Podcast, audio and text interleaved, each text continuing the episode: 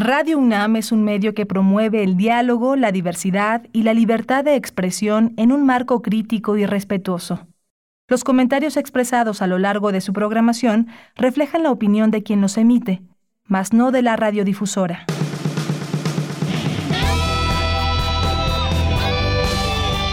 Prisma RU. Relatamos al mundo.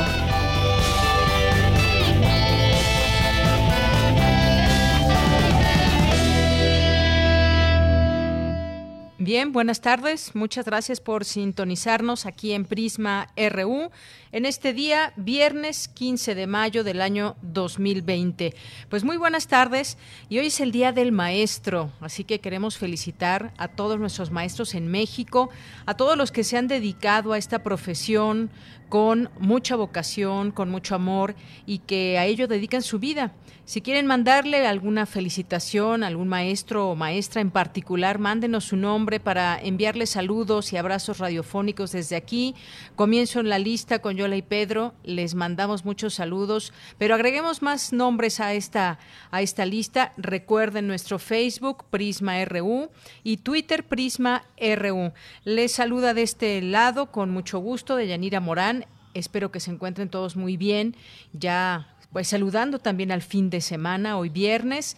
Le mando también muchos saludos a mis compañeros que están trabajando allá en cabina, en Adolfo Prieto 133, en la Colonia del Valle, ahí en los controles técnicos, Emanuel Silva, a mi compañero Daniel Olivares en la producción, a Denis Licea en la asistencia y a todos los que hacen posible este programa y esas transmisiones también desde Radio UNAM, a todos mis compañeros que están trabajando también en casa Muchas gracias. Y además de mandarles saludos, pues los invitamos a que se queden con nosotros, como todos los días, de lunes a viernes, aquí en estas frecuencias ahora, a través de AM, que es 860, a través de FM 96.1 y en www.radio.unam.mx. Bueno, pues el fin de semana que llega ya, guardados en casa, una buena parte de la población seguimos en esta, en esta resistencia de alguna manera y preparándonos para esa que llaman ahora la nueva normalidad. Aprender a vivir con un agente infeccioso que no es fácil, pero hay que hacerlo y hemos cambiado algunos eh, modos y costumbres, sobre todo en el tema de la higiene y eso es lo que tenemos que seguir haciendo de aquí en adelante. Y desde estos micrófonos, eh, medios de comunicación y sobre todo estos micrófonos universitarios, pues seguir con esta responsabilidad tan grande de darle la voz a los expertos, a los científicos, a los especialistas y a los investigadores que juntos también están haciendo eh, posible esta comunicación veraz con todos ustedes.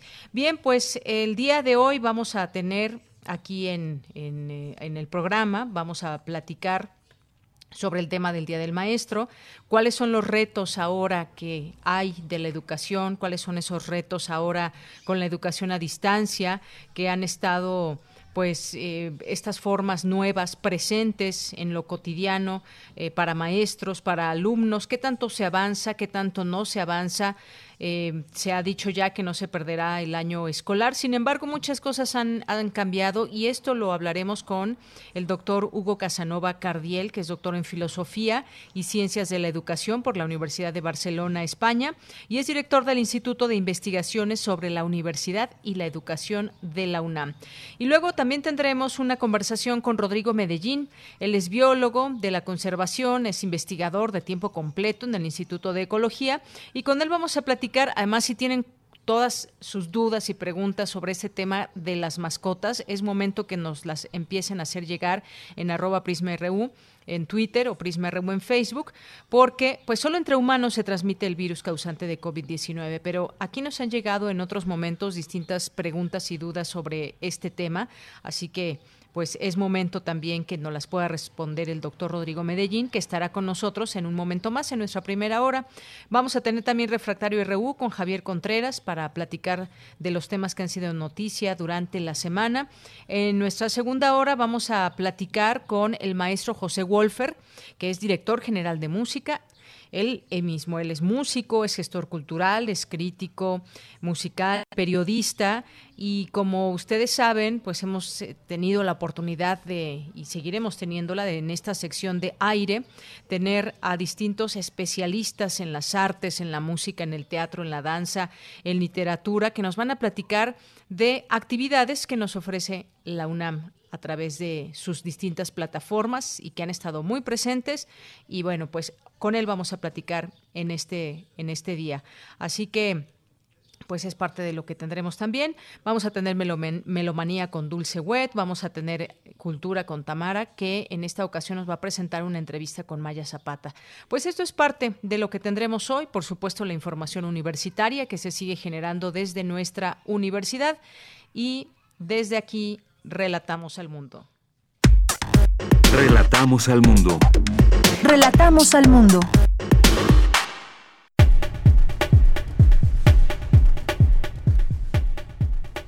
Bien, pues en esta ocasión pues les platico un poco lo que tendremos en los temas universitarios, que es importante también conocerlo, como hemos dicho aquí. Eh, pues es importante decirles que desde la universidad se han seguido haciendo pues todos estos trabajos y estos esfuerzos que están a través de videocharlas. Y bueno pues el día de hoy vamos a tenerles en un momentito más pues un mensaje que dio el eh, rector Enrique Graue en torno al 15 de mayo en este en este momento importante. Y bueno pues eh, justamente la UNAM cuenta con insumos, equipamiento para la protección de personal de enfermería.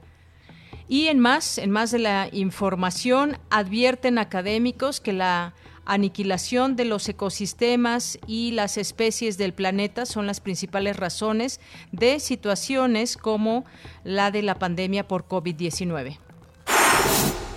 Analizan los riesgos del tabaquismo ante la propagación de la COVID-19.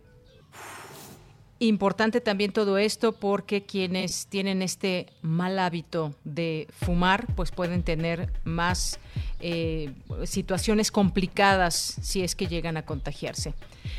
Y bien, en los temas nacionales, en los temas nacionales, el presidente Andrés Manuel López Obrador afirmó que la capacidad en cementerios y crematorios públicos para atender casos de fallecidos a causa de la pandemia del coronavirus está establecido.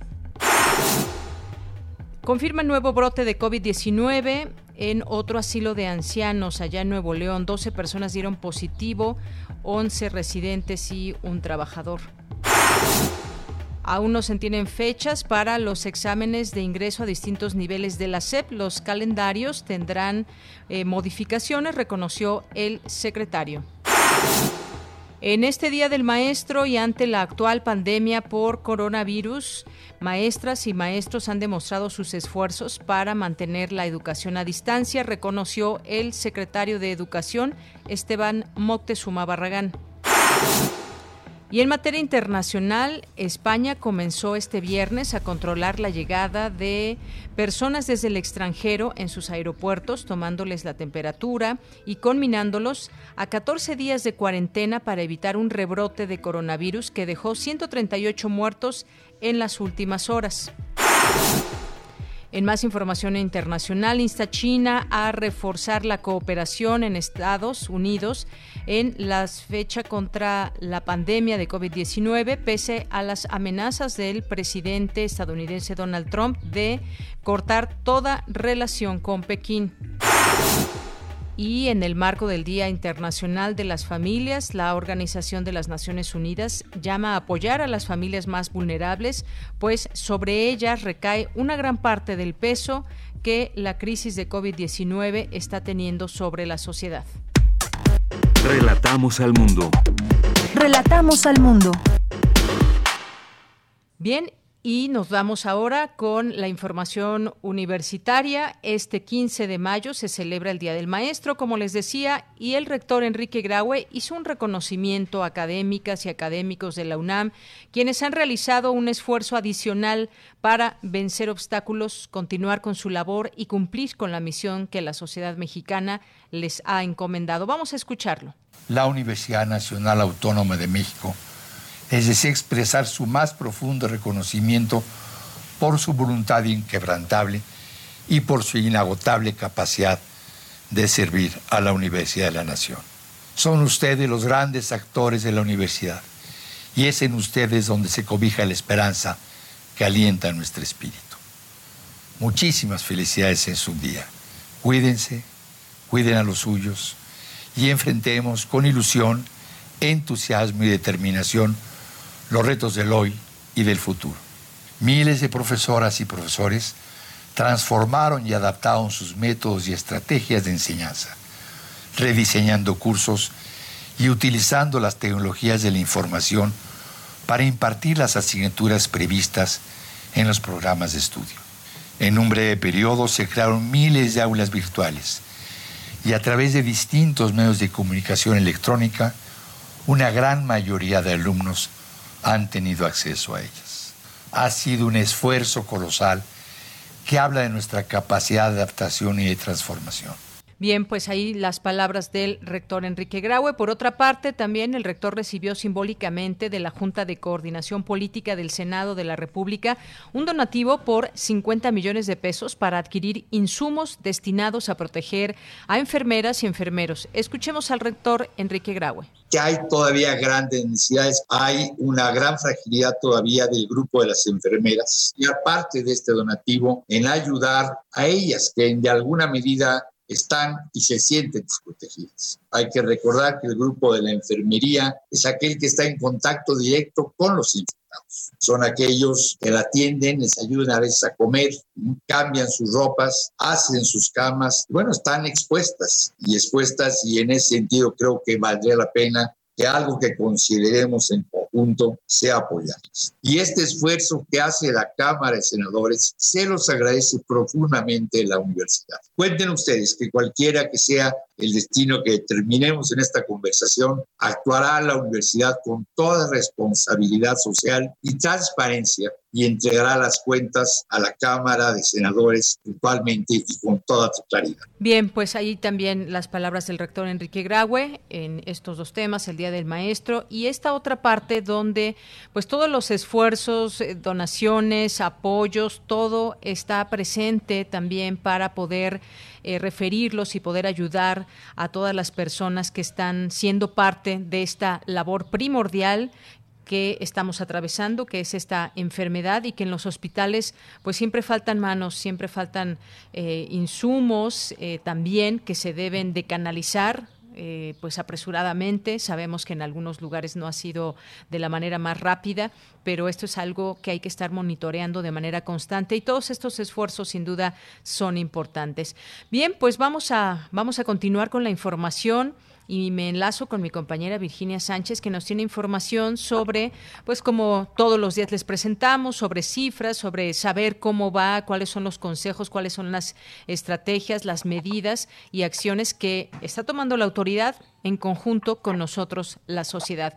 ¿Qué tal, Vicky? Muy buenas tardes. Hola, ¿qué tal, Deya? Muy buenas tardes. Te saludo con muchísimo gusto a ti y a quienes nos escuchan aquí a través de Prisma RU. A nivel internacional, los casos confirmados por COVID-19 al día de hoy ahí tienen un registro de 4.483.864 casos y 303.825 las defunciones. El continente de las Américas se ubica con el 49.5% de todos estos casos y Europa ya bajó hasta el 31.7%. En nuestro país son 42.595 los casos confirmados hasta el día de hoy, 26.746 los casos con, eh, sospechosos, 4.477 las defunciones y los casos activos están en 10.057. Durante la conferencia del día de ayer, Ricardo Cortés, director general de promoción de la salud, detalló el alcance de los medios establecidos con la población en relación a la pandemia y bueno, destacó el chatbot Susana Distancia, la app COVID- medio 19 MX, el teléfono 800 44 800 y el 911 y sobre todo esta página de www.coronavirus.gov.mx donde pues esta cosa ha integrado una nueva sección denominada salud materna que bueno realizada con el apoyo del Centro de Equidad de Género y Salud Reproductiva quien a través del análisis e información y el reporte de los estados pues ha encontrado que los servicios de salud materna se han dejado de utilizar, por lo que destacó la importancia de esta sección para brindar información a aquellas mujeres embarazadas en situación de riesgo. Escuchemos, querido. Esto es importante porque sabemos que las personas embarazadas, las mujeres embarazadas que puedan enfermar de coronavirus están en un mayor riesgo de presentar complicaciones. Entonces, esta sección del sitio se diseña para otorgar más información, para saber a dónde se pueden acercar, a dónde pueden llamar. Hay que recordar el número también 800 materna que sirve para reportar casos de personas embarazadas graves que requieren de una atención inmediata a su salud para evitar una mortalidad materna. Y por su parte, el subsecretario de Salud, Hugo López Gatel, puntualizó que los cambios sobre las intervenciones, es decir, la prevención, el control y vigilancia de la pandemia en nuestro país, se anuncian de manera anticipada, por lo que, a pesar de que se haya presentado el plan de regreso a la nueva normalidad, es importante tener claro que aún nos encontramos en el momento más difícil en esta primera ola de la pandemia. Por ello, la importancia de mantener las medidas de la Jornada Nacional de Sana Distancia, quedarnos en casa y de esta manera, pues sí, se podrá pasar a la siguiente intervención. Escuchemos. ¿Por qué creemos que es importantísimo anunciar, como lo hemos hecho en cada momento, con antelación las cosas? Porque hay que prepararnos. No podemos estar perpetuamente en este estado de confinamiento por lo que también hemos explicado repetidamente, las consecuencias adversas que tiene en otros sentidos, no menos humanos, no menos importantes, las personas que están sufriendo una adversidad económica importantísima, que llevan semanas, que llevan meses sin tener su fuente de sustento, y no solamente la parte económica, el tener una, una percepción que les permita comprar los alimentos, sino que se han perturbado las vidas de todas las personas que estamos viviendo en este país. Asimismo, destacó la importancia y efectividad de esta Jornada Nacional de Sana Distancia, en la cual, y es importante, ¿no? Recalco tenerlo claro, termina hasta la fecha referencial establecida, que es el 31 de mayo. Tenemos que mantenerla hasta entonces para que de esta manera pues se pueda pasar a la siguiente etapa, el regreso a la normalidad, a la nueva normalidad. Escuchemos no se está terminando hoy. Hoy, 14 de mayo, la Jornada Nacional de Sana Distancia, nos quedan todavía 17 días. El éxito que hemos tenido, el éxito que hemos tenido como pueblo mexicano de reducir la cantidad de contagios comparado con lo que hubiera ocurrido si no se hubiera implantado la Jornada Nacional de Sana Distancia, es un éxito importantísimo porque redujimos tres cuartas partes de la curva epidémica esperada. Bueno, ahí está. Tener claro, hasta el 31 de mayo tenemos que mantener el rigor de esta jornada de mantenernos en el confinamiento. Y hoy día de las y los maestros, durante la conferencia matutina, el presidente Andrés Manuel López Obrador felicitó y reconoció su labor, sobre todo en estos momentos de la pandemia, por supuesto que nos sumamos a este reconocimiento. Y por su parte, el secretario de Salud Pública, Esteban Moctezuma Barragán, también luego de felicitarlos, señaló que el regreso a las actividades escolares será hasta que esto sea seguro. Escuchemos. Y para que sepamos que es seguro, tenemos el semáforo.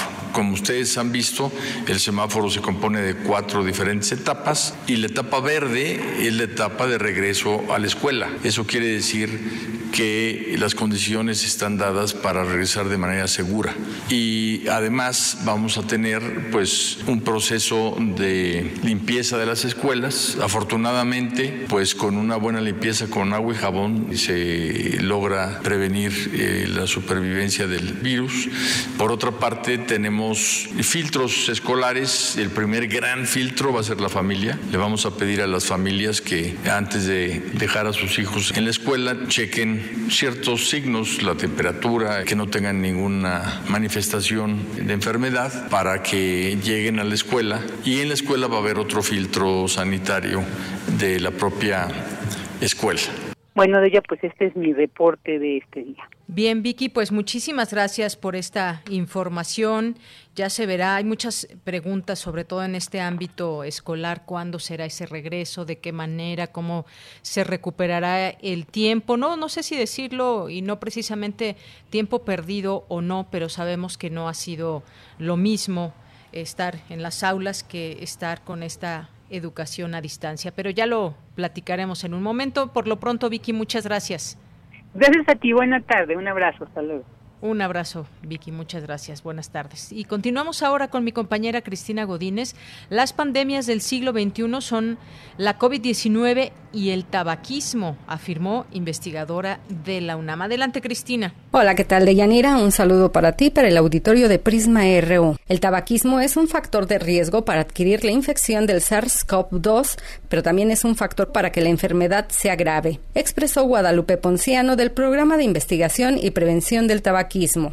Ponciano Rodríguez dijo que en la actualidad vivimos dos pandemias. Vamos a dejarle a las dos ya el título de las pandemias del siglo XXI porque realmente espero que con esta información ustedes se puedan dar cuenta de cómo realmente los datos eh, implican que son dos graves problemas de salud pública. En el caso del tabaquismo, 1.100 millones de consumidores de tabaco que, como revisamos anteriormente, eh, se produce una mortalidad de alrededor de 8 millones de personas cada año y en el caso de la COVID ya vimos también hasta el momento casi 5 millones de casos en seis meses, también con una mortalidad muy elevada. La también integrante del Departamento de Salud Pública de la Facultad de Medicina de la UNAM señaló que ante el riesgo latente de infectarnos con el nuevo coronavirus es vital dejar de fumar. Yo sé que es complicado, yo sé que para muchas personas eh, esta pandemia ha representado un incremento de la ansiedad, un incremento del estrés, eso es evidente, ha sido para todos.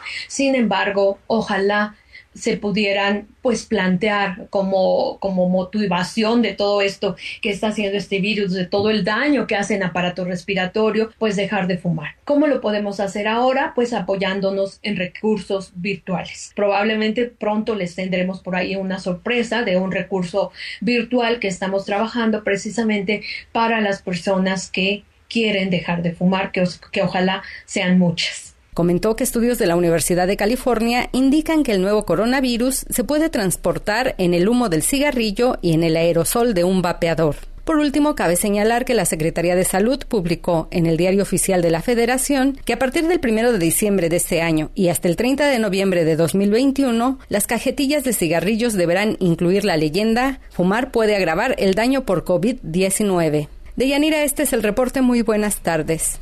Gracias, Cristina. Muy buenas tardes. Prisma RU. Relatamos al mundo. Porque tu opinión es importante, síguenos en nuestras redes sociales, en Facebook como Prisma RU y en Twitter como arroba PrismaRU. Bien, y ya está en la línea telefónica. Le saludo con mucho gusto a Hugo Casanova Cardiel, que es doctor en Filosofía y Ciencias de la Educación por la Universidad de Barcelona, España, y director del Instituto de Investigaciones sobre la Universidad y la Educación de la UNAM. Doctor, un gusto saludarle. Muy buenas tardes. Sí, buenas tardes, Deyanira. Buenas tardes a la auditorio. Eh, doctor, pues entender hoy el papel, el rol que están desempeñando los maestros es importante y hablemos justamente de esos retos que implica la, educación a distancia hoy, que es donde pues los maestros también están siendo eh, muy importantes en esta labor, digamos, como intermediarios entre esta tecnología y el alumno. ¿Qué nos puede decir de lo que ha visto eh, estos últimos semanas o ya meses de que se empezó la educación a distancia? Sí, eh, bueno, es una pregunta muy relevante, especialmente en, este día. Eh, la actividad docente eh, en el 2020 tenía de por sí retos muy importantes. Eh, los jóvenes plantean nuevas preguntas, el conocimiento avanza, en fin, se requiere una serie de esfuerzos importantes por parte del magisterio universitario que de por sí venía representando eh, pues una, una gran demanda para todos. Eh, la crisis sanitaria que se genera a partir de diciembre en China y que se va extendiendo y que se concreta en la Universidad Nacional a partir del 20 de marzo con las decisiones que se toman, pues lleva a un territorio inédito, un, territorio eh, nuevo para los docentes universitarios que se ven eh, forzados a asumir una nueva realidad, que, que ya de por sí, insisto, ya había retos muy importantes en términos de la docencia en 2020, bueno, pues este hecho eh, viene a multiplicar, a elevar de manera exponencial eh, la problemática eh, docente eh, de nuestro tiempo. Y bueno, la educación a distancia se convierte, como usted ha dicho, como todo el mundo sabe, en la universidad, eh, se convierte en la salida eh, y que institucionalmente eh, se piensa como pertinente, no solamente en nuestra universidad, prácticamente la, mayoría de las universidades del mundo se, se toma este recurso. Y no solamente en el ámbito universitario, sino en el ámbito educativo general, es que se ubica a la educación a distancia concretamente a través de las tecnologías de la información, tecnologías digitales, se utiliza como el recurso para de alguna manera eh, contender con esta realidad del aislamiento, eh, con, la necesidad de cerrar las instituciones porque lo que está presente es el riesgo del contacto físico, del contagio eh, colectivo. Y esto lleva a las instituciones de salud, a las instituciones nacionales, a plantear este, el aislamiento eh, de las de las personas en, sus propias casas. Y lo que se piensa es que la educación a distancia es el, el camino óptimo para resolverlo. Y esto es parcialmente cierto, o sea, digamos que dentro del margen de maniobra de las instituciones, la opción eh, tecnológica es la que de alguna manera eh, proporciona una salida.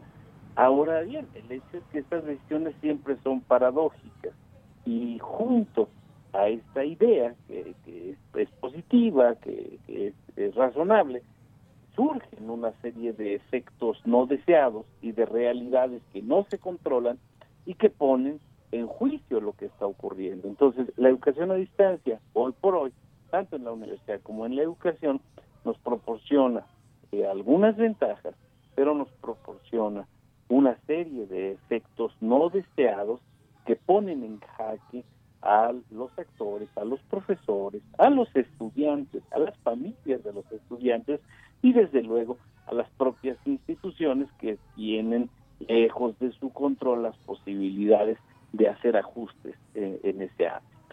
Así es. Y bueno, es que también no es la misma realidad para todos los, los, alumnos. Es decir, hemos escuchado y visto historias que creo que podemos encontrar en muchos niños que no están tomando estas clases a distancia, los que sí las están tomando, que están aprendiendo eh, pues sobre el programa escolar, eh, los que tienen refuerzo en casa a través de sus padres, los que no, o simplemente, como decía, los que no están teniendo acceso porque no tienen conexión, porque no tienen a lo mejor los medios. ¿Cómo evaluar este momento en el que se nos dice que no se va a perder el año escolar, pero que sabemos que no se ha avanzado como normalmente eh, se haría. No hay exámenes o evaluaciones de la misma manera.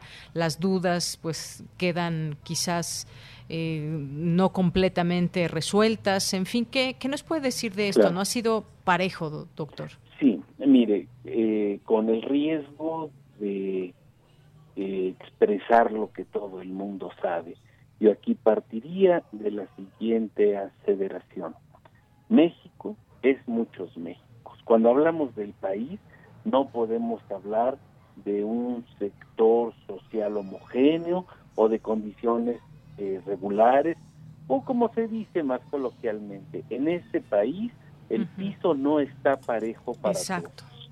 Entonces, eh, tenemos una realidad muy compleja. Usted ha tocado el tema este, de, manera paralela de la disponibilidad de equipos de cómputo y el tema de la conectividad. Tenemos unos datos, eh, no, no son los datos de este año, son datos de hace cinco años, pero le quiero decir, que de 173 mil establecimientos de educación básica en México, de acuerdo a un censo que se, que se hizo, de 173 mil establecimientos de básica, en 123 mil, en el 80%, no había acceso a Internet. O sea, en, en las escuelas no se tiene acceso a Internet.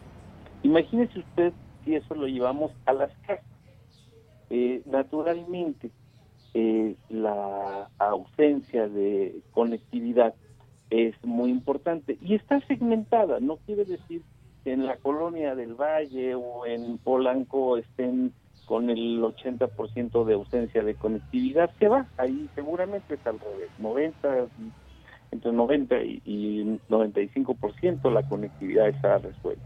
Pero si vamos en zonas urbanas incluso, como eh, Iztapalapa, como barrios periféricos, encontramos que la conectividad comienza a descender de una manera eh, muy importante. Si esto lo llevamos de Yanira al ámbito rural, bueno, ahí se vuelve verdaderamente escandaloso. Y hay una cosa que es, eh, un poco para ilustrar esto, usted sabe que según el Banco Mundial, México es la economía número 15 del mundo.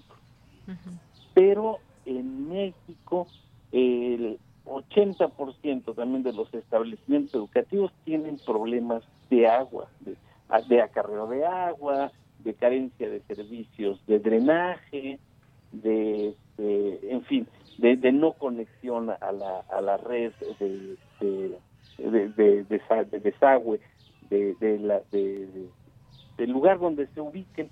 En fin, hay una asimetría en México que es pasmosa. Bueno, en términos de la educación a distancia, en términos de su acceso, tenemos un país tremendamente desigual. Y yo le diría de manera muy sintética, la desigualdad educativa en México es la misma, se mide en la misma, en el mismo sentido que la desigualdad económica y social allí donde tenemos franjas eh, marginadas social y económicamente, tenemos déficits educativos muy importantes. Me parece que bueno, no, no lo podríamos resolver solo con decirlo, pero no podemos, quienes nos dedicamos al análisis educativo, al análisis social, no podemos cerrar los ojos a esa realidad.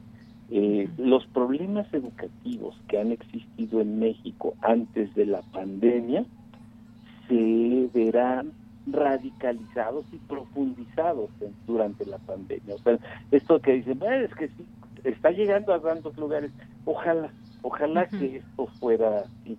Eh, y hay que buscar, eh, yo creo que conocer las lecciones de lo que está pasando. O sea, un poco, sería lamentable que nos quedáramos hoy, por ejemplo, a, lamentarnos de todo lo que ha sucedido, pero lo que sí tendríamos que hacer es tomar la lección, hacer un diagnóstico muy serio de lo que está sucediendo y pensar hacia el futuro. Necesitamos construir políticas educativas consistentes que estén preparados, preparadas para las calamidades que pueden ocurrir. Hemos, tenemos ahora esta eh, eh, pandemia, pero podemos tener sismos, podemos tener en las zonas costeras tsunamis, podemos tener, en fin, cualquier cantidad de temas calamitosos, como los llaman los expertos, y tenemos que eh, prepararnos en términos de políticas públicas al respecto y en términos de fortalecimiento de la ciudadanía.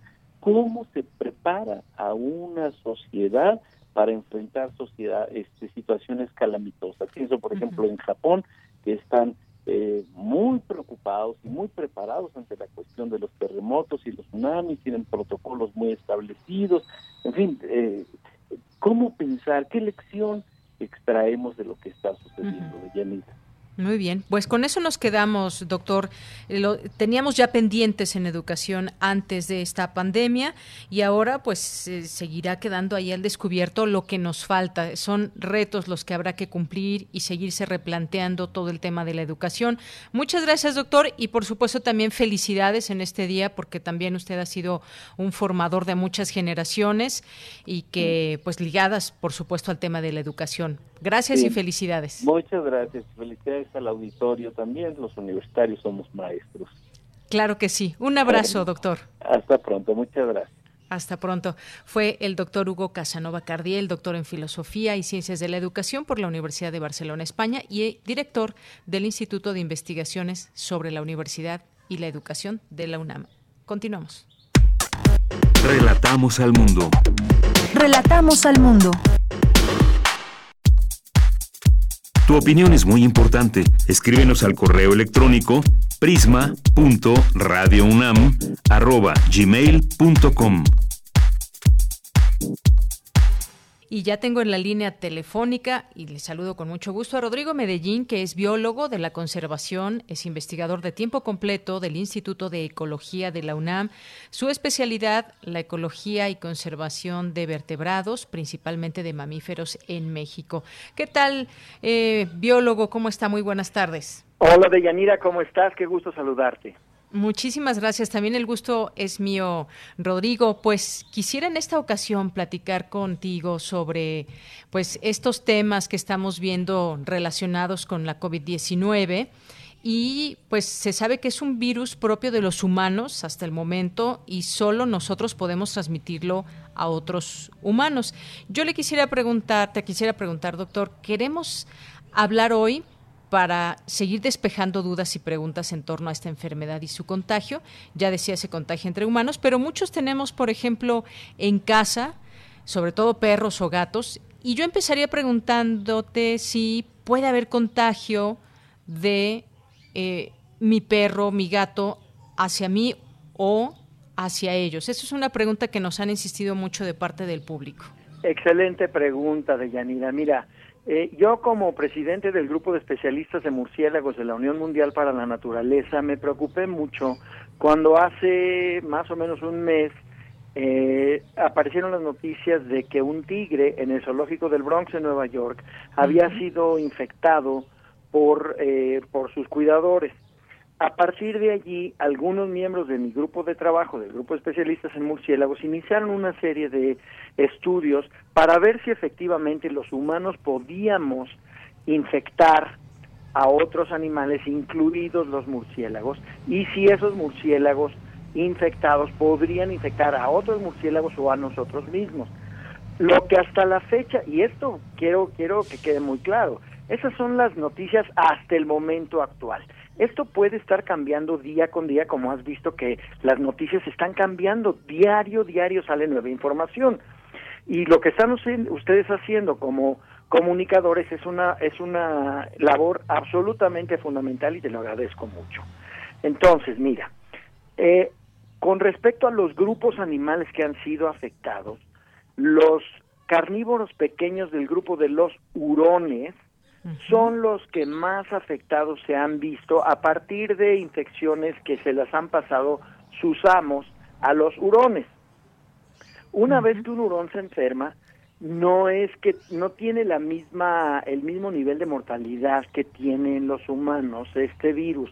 Entonces sí se enferma y le da tos y le da fiebre y etcétera, pero se recupera y lo puede pasar a otros hurones, efectivamente, pero ese no ha sido el caso y no se ha demostrado ni en tigres, ni en perros, ni en gatos domésticos, ni nada, más allá del muy ocasional y rarísimo ejemplo en el que un gato adquiere el virus y desarrolla unas algunos de los síntomas y luego se recupera. Eso ha sido todo lo que se ha logrado entender hasta la fecha. En el caso de los murciélagos, tenemos la suerte de que hay dos estudios, que uno ya fue publicado, en donde a partir de una colonia en cautiverio de 41 zorros voladores africanos, eh, los trataron de infectar a los 41 con cargas virales mucho mayores de lo que se necesita para infectar a un ser humano, y de esos 41, 17 adquirieron el virus y lo replicaron dentro de sí. De esos 17, solamente 6 desarrollaron síntomas transitorios, un poco de tos, un poco de fiebre, y se recuperaron, pero no hubo transmisión de un murciélago al otro. ¿no? Entonces nosotros, como en, en, este contexto, lo que hicimos fue emitir la recomendación precautoria a todo el mundo, todos los biólogos que trabajan con murciélagos, les pedimos que por favor, por el momento actual, no salgan al campo y no manipulen murciélagos hasta tener perfectamente claro cuáles son las implicaciones para los mismos murciélagos, ¿no? Espero que esto quede un poco más claro ahora. Sí, eh, sí, me parece que sí, doctor. Y yo quisiera continuar también con algunas dudas de que nos han hecho llegar del público. Claro. Eh, si este virus se contagia a través de la saliva, por ejemplo, eh, a través de estas gotas que expelemos y pueden entrar por la boca, por la nariz, por los ojos. Si un perro ha estado en contacto, como normalmente vemos que la gente está paseando los perros en la calle, y este perro está olisqueando superficies que pueden estar contaminadas a través de su nariz, pues la pega directamente, su sentido del olfato, además que utiliza muchísimo, y luego al llegar a casa el perro, pues eh, quizás son de esos perros que están muy en contacto con sus dueños, lame la cara al dueño, por ejemplo, ¿no puede ser esta una fuente de contagio?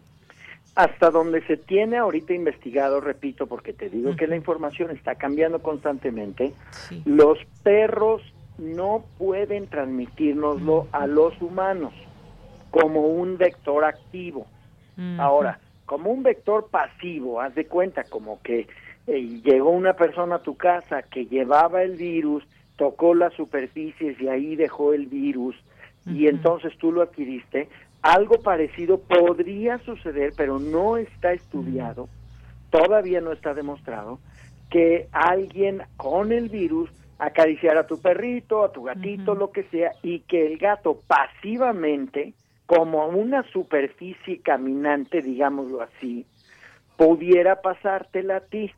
Todavía no está demostrado eso. Lo que sí están viendo ahorita es qué tantas eh, posibilidades hay de que el de que el perro o el gato sea un un vector activo, pero eso te digo que no hay ninguna evidencia que diga que sí son vectores activos. Sí lo pueden recibir de nosotros, pero no lo pueden transmitir ellos a su vez a otro humano.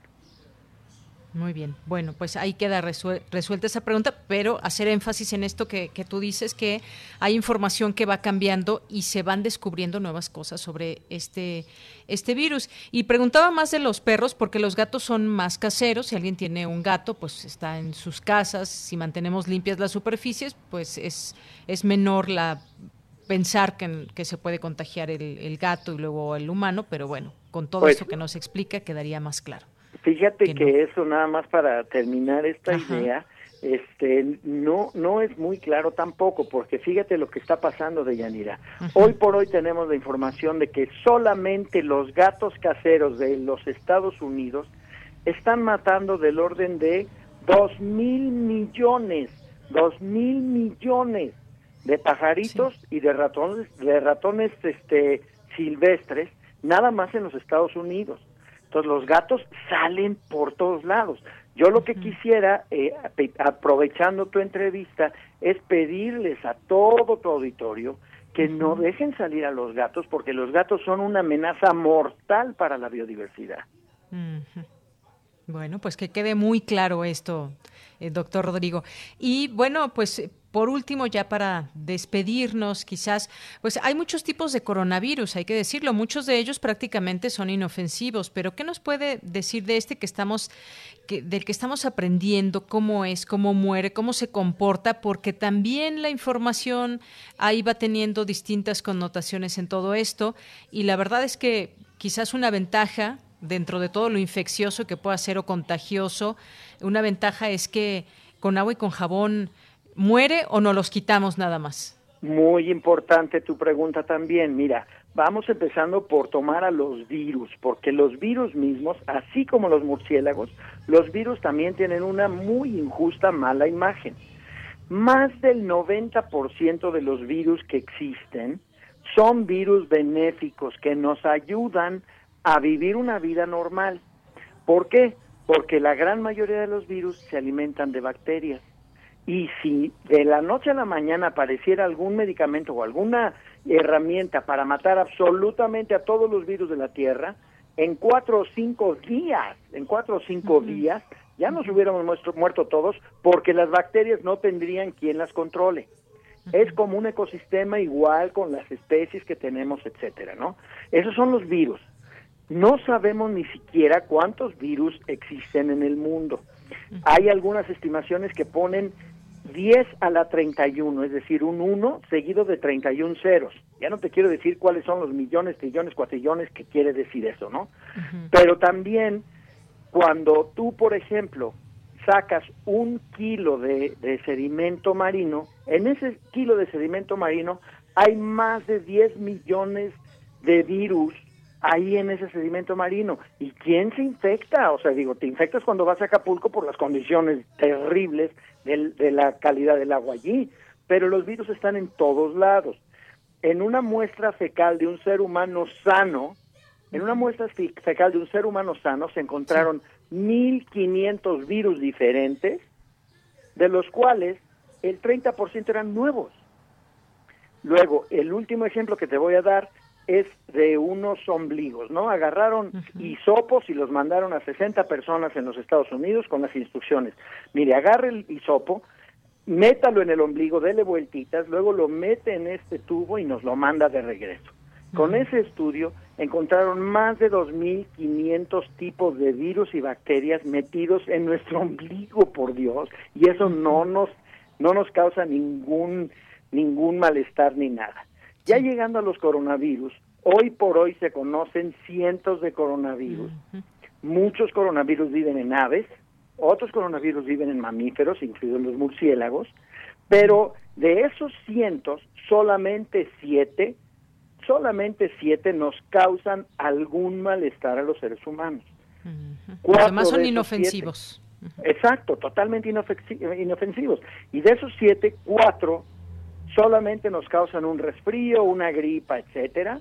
Y tres, el SARS de 2003, el MERS de 2010 y el SARS-CoV-2 son los que nos pueden causar realmente algún daño serio.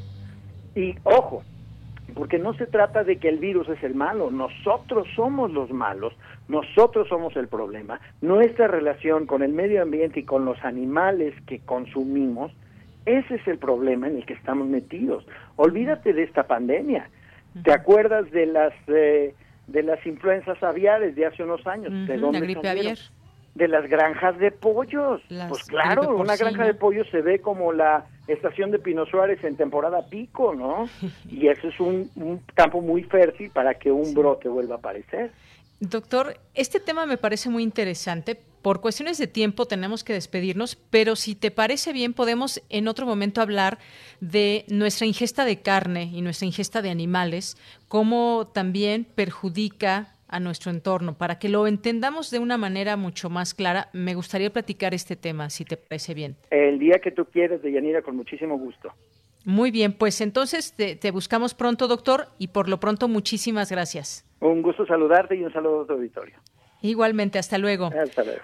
Hasta luego, Rodrigo Medellín, biólogo de la conservación e investigador de tiempo completo del Instituto de Ecología. Continuamos.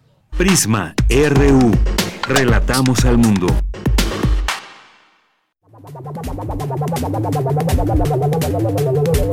El refractario, RU.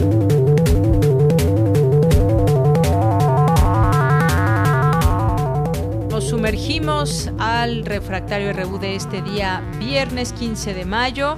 Y bueno, en principio una felicitación, un abrazo a la distancia. Maestro Javier Contreras, muy buenas tardes. Hola, ¿qué tal? Deyanira, muy buena tarde para ti, para todo el amable auditorio de Prisma RU y por supuesto a todas y a todos mis colegas si me están escuchando.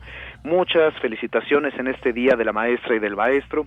Pues caray, eh, Deyanira, tenemos muchos temas en la agenda para esta ocasión y me gustaría comenzar con uno que ha sido altamente eh, controversial eh, en esta semana, que es pues este decreto presidencial sobre la participación de las Fuerzas Armadas en tareas de seguridad pública. Hay que decírselo muy claro a nuestro auditorio, esto es algo que no debiese sorprendernos en un primer momento. He leído en varios espacios de mis compañeros de la sociedad civil y de otros, este, incluso académicos y compañía, eh, valdría la pena incluso recuperar las reflexiones del doctor Pedro Salazar Ugarte, quien es director de nuestro Instituto de Investigaciones Jurídicas acerca de este decreto, pero no podemos decir que el decreto emitido sea una sorpresa. Esto ya lo esperábamos desde que fue la reforma constitucional en materia de Guardia Nacional el año pasado, y pues bueno, este decreto posibilita justamente al presidente de la República hacer uso de las Fuerzas Armadas permanentes, a saber, eh, Ejército, Marina y Fuerza Aérea, para poder eh, apoyarse en ellos para el combate al crimen organizado, para las cuestiones de seguridad pública. ¿Qué es lo controversial de este decreto? Pues bueno, como lo marcan diversos eh, académicos, entre ellos el citado eh, director, así como otros este, espacios de la sociedad civil, como el colectivo Seguridad sin Guerra y compañía, es que el decreto está afectado en algunos espacios de inconstitucionalidad. ¿Por qué? Existe una sentencia contra el Estado mexicano en el año de 2019, que es la sentencia del caso Alvarado la Corte Interamericana en Alvarado contra México menciona que los militares en uso de labor, bueno, en, eh, en su participación en labores de seguridad pública, deben estar supeditados a los este, comandos o designios de una autoridad civil, es decir, un mando civil, y que aparte su actuación debe ser fiscalizable, tiene que ser una actuación transparente, tiene que ser una actuación que sea posible que nosotros como ciudadanos podamos seguir, que esté subordinada a un mando civil y que se trate también de una actuación regulada en su uso de la fuerza y así otros varios criterios. Lo preocupante que podríamos encontrarnos aquí es que esos límites se vean superados, puesto que el propio decreto marca que será un órgano interno de control en aquellas fuerzas armadas la que lo que decidirá que están pues realizando el trabajo digamos de manera adecuada, no esta supervisión y esta fiscalización, cuando la propia sentencia del caso Alvarado pues demanda que sea una autoridad civil la que pueda hacer estos eh, mandos militares, bueno, este mando civil de las fuerzas militares eh, y que aparte eh, rinda cuentas ante ellos, es decir, serían las propias Fuerzas Armadas las que se estarían fiscalizando a sí mismas, al menos en un primer estudio de este decreto. Es importante mencionarle también al auditorio que así como no debiera ser una sorpresa, tampoco se trata de algo nuevo en el país. Creo que esto puede ser un paso para poder vigilar de mejor manera el ejercicio de las Fuerzas Armadas en las tareas de seguridad pública que hay que dejarlo claro, no es deseable, pero en ocasiones llega a ser necesario en este caso. Este decreto y la reforma constitucional no solamente faculta al presidente, como ya se le facultaba desde antes, sino que justamente le pone la opción. ¿Es deseable? No, pero es posible que se tenga que hacer justamente como se ha hecho. Muy bien, bueno, pues gracias por este comentario que ha sido uno de los temas también más polémicos en los últimos días de hablar, a ver qué, qué sucede con ese tema de la militarización en las calles. Antes se criticaba por qué ahora no, por qué surge esto para los próximos cinco años, pero bueno, ahí está este comentario, Javier. Por otra parte, el plan de regreso a actividades socioeconómicas, ¿qué implica esta ahora nueva normalidad? Bueno, pues aquí valdría mucho la pena que lo tuviéramos muy presente todos como ciudadanas, ciudadanos mexicanos. Estamos ya próximos a que concluya la llamada Jornada Nacional de Sana Distancia y sería muy importante atender ahora con mayor eh, eh, atención las indicaciones de las autoridades de salud. Este regreso a la nueva normalidad pues va a involucrar cambios muy profundos en la forma en la que nos hemos relacionado como seres humanos en los últimos años, por no decir en nuestra historia reciente. Esta nueva normalidad, como ya hemos visto, involucra pues que restaurantes, bares y compañía únicamente puedan funcionar a un tercio de su capacidad, que no se convoquen eventos masivos, que las reuniones únicamente sean pues para espacios entre 20 y 50 personas dependiendo los objetivos que se pretendan cumplir con las reuniones, pero en términos específicos para el tema del desarrollo social socioeconómico del país, pues habla también de la vuelta a actividades de algunos sectores adicionales a los esenciales, donde ya se habla, por ejemplo, de la industria de la construcción y eventualmente, pues para preocupación de algunos, ya estará regresando también el tema, pues de la producción de la cerveza, ¿no? Pero estamos viendo aquí que poco a poco podremos ir retornando a estas actividades. ¿Por qué no podemos hablar de la normalidad de antes? Porque si volviéramos a desempeñarnos eh, económicamente, laboralmente, como lo hacíamos hasta hace unos dos, tres meses, pues podríamos estar ante el riesgo de una nueva alza en los contagios, lo que se volvería en una circunstancia incontrolable para el sistema de salud. Este famoso aplaneamiento de la curva quedaría totalmente deshecho si nosotros regresamos de forma inmediata a estas actividades. Y eso incluye también la labor docente. La Universidad Nacional enfrenta un gran reto en su naturaleza de universidad de masas. Debemos pensar detenidamente cómo es que vamos a brindar este servicio educativo con las restricciones propias de este Consejo General de Salubridad. Muy bien, pues muchas gracias Javier. Y por último tenemos minuto y medio para hablar de la libertad de expresión en México, eh, violencia, amenazas contra medios de comunicación. El caso Reforma en particular es el que tú nos quieres hablar. Efectivamente, de Yanira, valdría la pena únicamente cerrar entonces con esto. Ningún ataque a los medios de comunicación, a la libertad de expresión debe ser pasado por alto y menos con esta gravedad.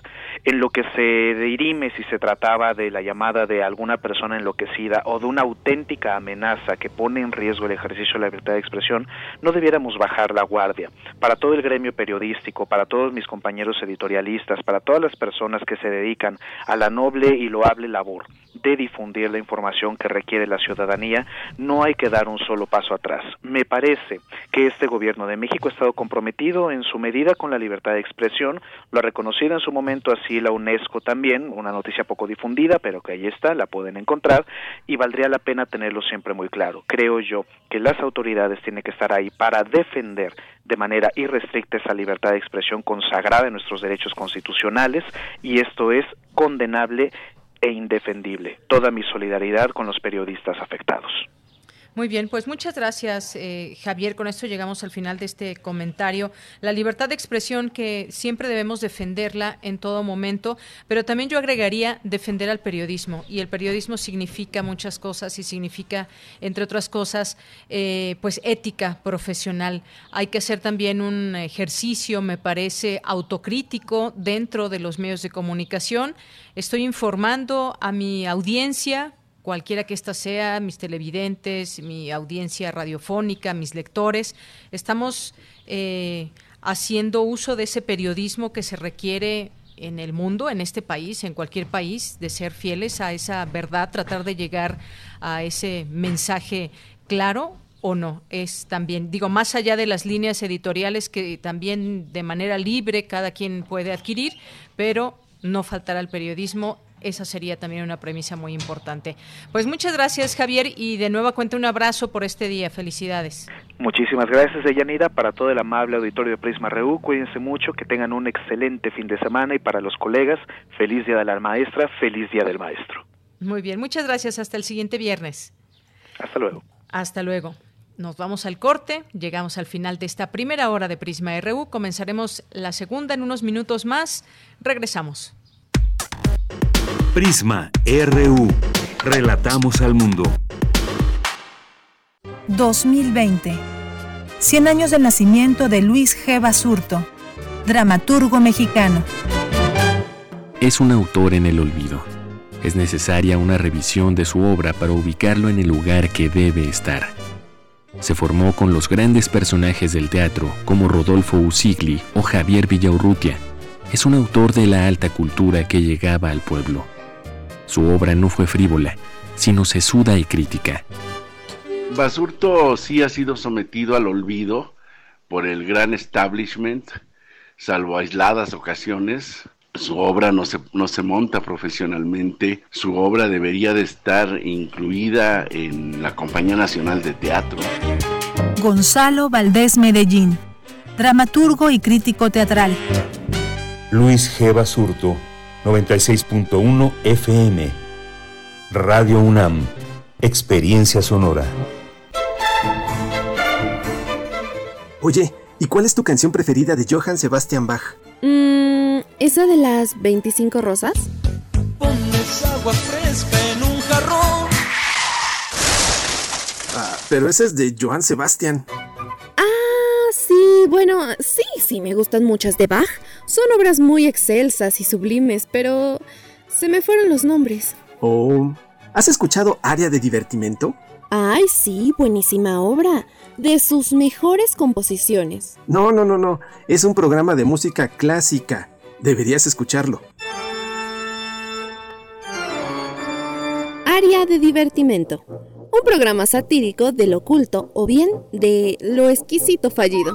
Escucha a Raúl Zambrano, a Aide Boeto y a Ricardo Esquerra, todos los sábados a las 16 horas. Radio UNAM, Experiencia Sonora. Durante esta pandemia y después de ella, el mundo necesitará la democracia para vivir en paz. Las niñas, niños y adolescentes de hoy serán las y los adultos del futuro. Ofrecerles valores democráticos significa poner el futuro en buenas manos. Consulta en INE.mx videos y libros gratuitos para desarrollar su cultura cívica y valores democráticos. La democracia y la participación empiezan en casa. Contamos todas, contamos todos. INE. La mayoría de casos de COVID-19 no son graves, pero hay personas a quienes debemos cuidar más. Mayores de 60 años de edad y menores de 5, quienes viven con enfermedades crónicas o autoinmunes y embarazadas. Es fácil. Lava tus manos con frecuencia. Estornuda o tose en la parte interna de tu codo y quédate en casa si te sientes mal. Aprende más en go.mx diagonal coronavirus o llama al 800 0044 800. Si te cuidas tú, nos cuidamos todos. Gobierno de México. Con ética, humanismo y actitud de servicio, nuestros residentes universitarios atienden casos de COVID-19. Ellas y ellos necesitan nuestro apoyo. Participa en la campaña Dona un Kit, protege a un residente. Con tu apoyo donaremos batas desechables, gorros, cubrebotas, cubrebocas y demás material de protección. Costo de cada kit 314 pesos. Donativos a partir de 100 pesos. Estos son nuestros datos bancarios. Beneficiario, Fundación UNAM AC, sucursal 0870, cuenta 53 30 19, clave interbancaria 0021 800 870 053 301 95. Notifica tu donativo al correo servicios.funam.mx. Muchas gracias por apoyarnos. La UNAM, siempre al servicio de la nación. Prisma RU. Relatamos al mundo. Tu opinión es muy importante. Escríbenos al correo electrónico prisma.radiounam@gmail.com.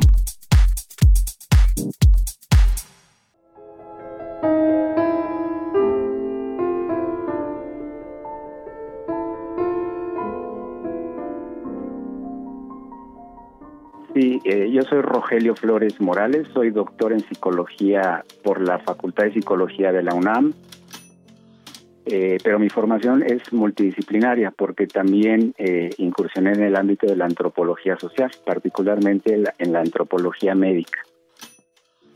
Y bueno, paralelamente también he hecho ciertos trabajos de investigación de corte periodístico. Entonces mi formación es multidisciplinaria, pero me concentro particularmente en la psicología.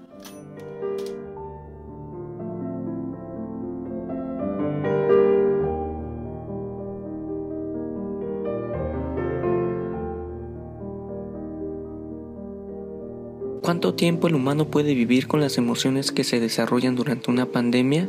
¿Nos podemos acostumbrar a ellas? Bueno, es una pregunta difícil. Eh, yo sí creo que el ser humano es adaptable, ¿no? Nos vamos adaptando a las circunstancias y, y bueno, su naturaleza le permite hacer esto. Tenemos, creo yo, un poder resiliente muy, muy marcado. Creo yo que el carácter del mexicano es muy peculiar porque, pues como se comenta en varios círculos, hemos sobrellevado crisis económicas, desastres naturales y bueno, no nos hemos quebrado. Eh, pero aún así, considero que sí hay algunas emociones negativas que sí pueden ser peligrosas y se extienden con el tiempo, ¿no? Y puede ya provocarnos algunos problemas de estado de ánimo o complicaciones en las relaciones que establecemos día a día con la gente que nos rodea.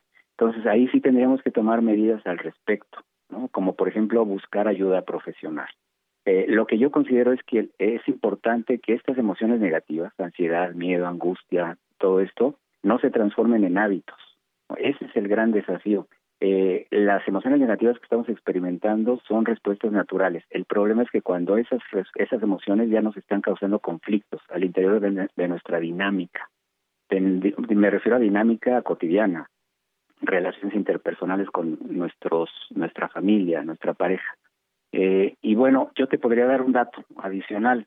Eh, por ejemplo, cuando estas emociones negativas se extienden en el tiempo, eh, suelen eh, configurar lo que se llaman trastornos mentales, ¿no? Trastornos psiquiátricos, trastornos, que es una palabra muy intensa, pero no es para darnos miedo, no, no, no, no es el, la idea generar miedo, pero sí es como que una llamada de atención para que pongamos nuestra luz y nuestra atención en, cómo podemos mitigar esto que estamos viviendo. por ejemplo, en el estudio que yo te comento, eh, en el que hicimos en la Facultad de Psicología, encontramos que de nuestra muestra, el 25% estaba, de nuestros entrevistados estaba presentando malestar emocional.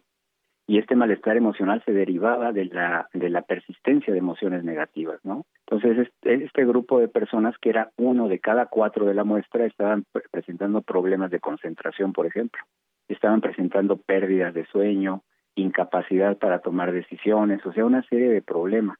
Entonces, eh, yo creo que para, yo podría decir esto en cuanto a la, a la pregunta que me estás haciendo, pero vuelvo al mismo punto, hay que reivindicar también las emociones positivas que está generando la pandemia, ¿no? Y ustedes me dirán, bueno, ¿qué emociones positivas o proactivas estamos encontrando aquí en México? Yo te diría, pues son muchas. Por ejemplo, la empatía, ponernos en los zapatos de, la, de los que están sufriendo, de los que no tienen casa, de, la, de las personas de la tercera edad. O sea, eh, la empatía es una emoción que está generándose constantemente en nosotros, afortunadamente. La solidaridad, la compasión, la esperanza, son emociones muy bonitas que también las estamos viendo a la par de emociones negativas. Y bueno, pues ojalá que estas emociones de corte eh, positivo eh, también nos vayamos acostumbrando a ellas, ¿no? Sería formidable.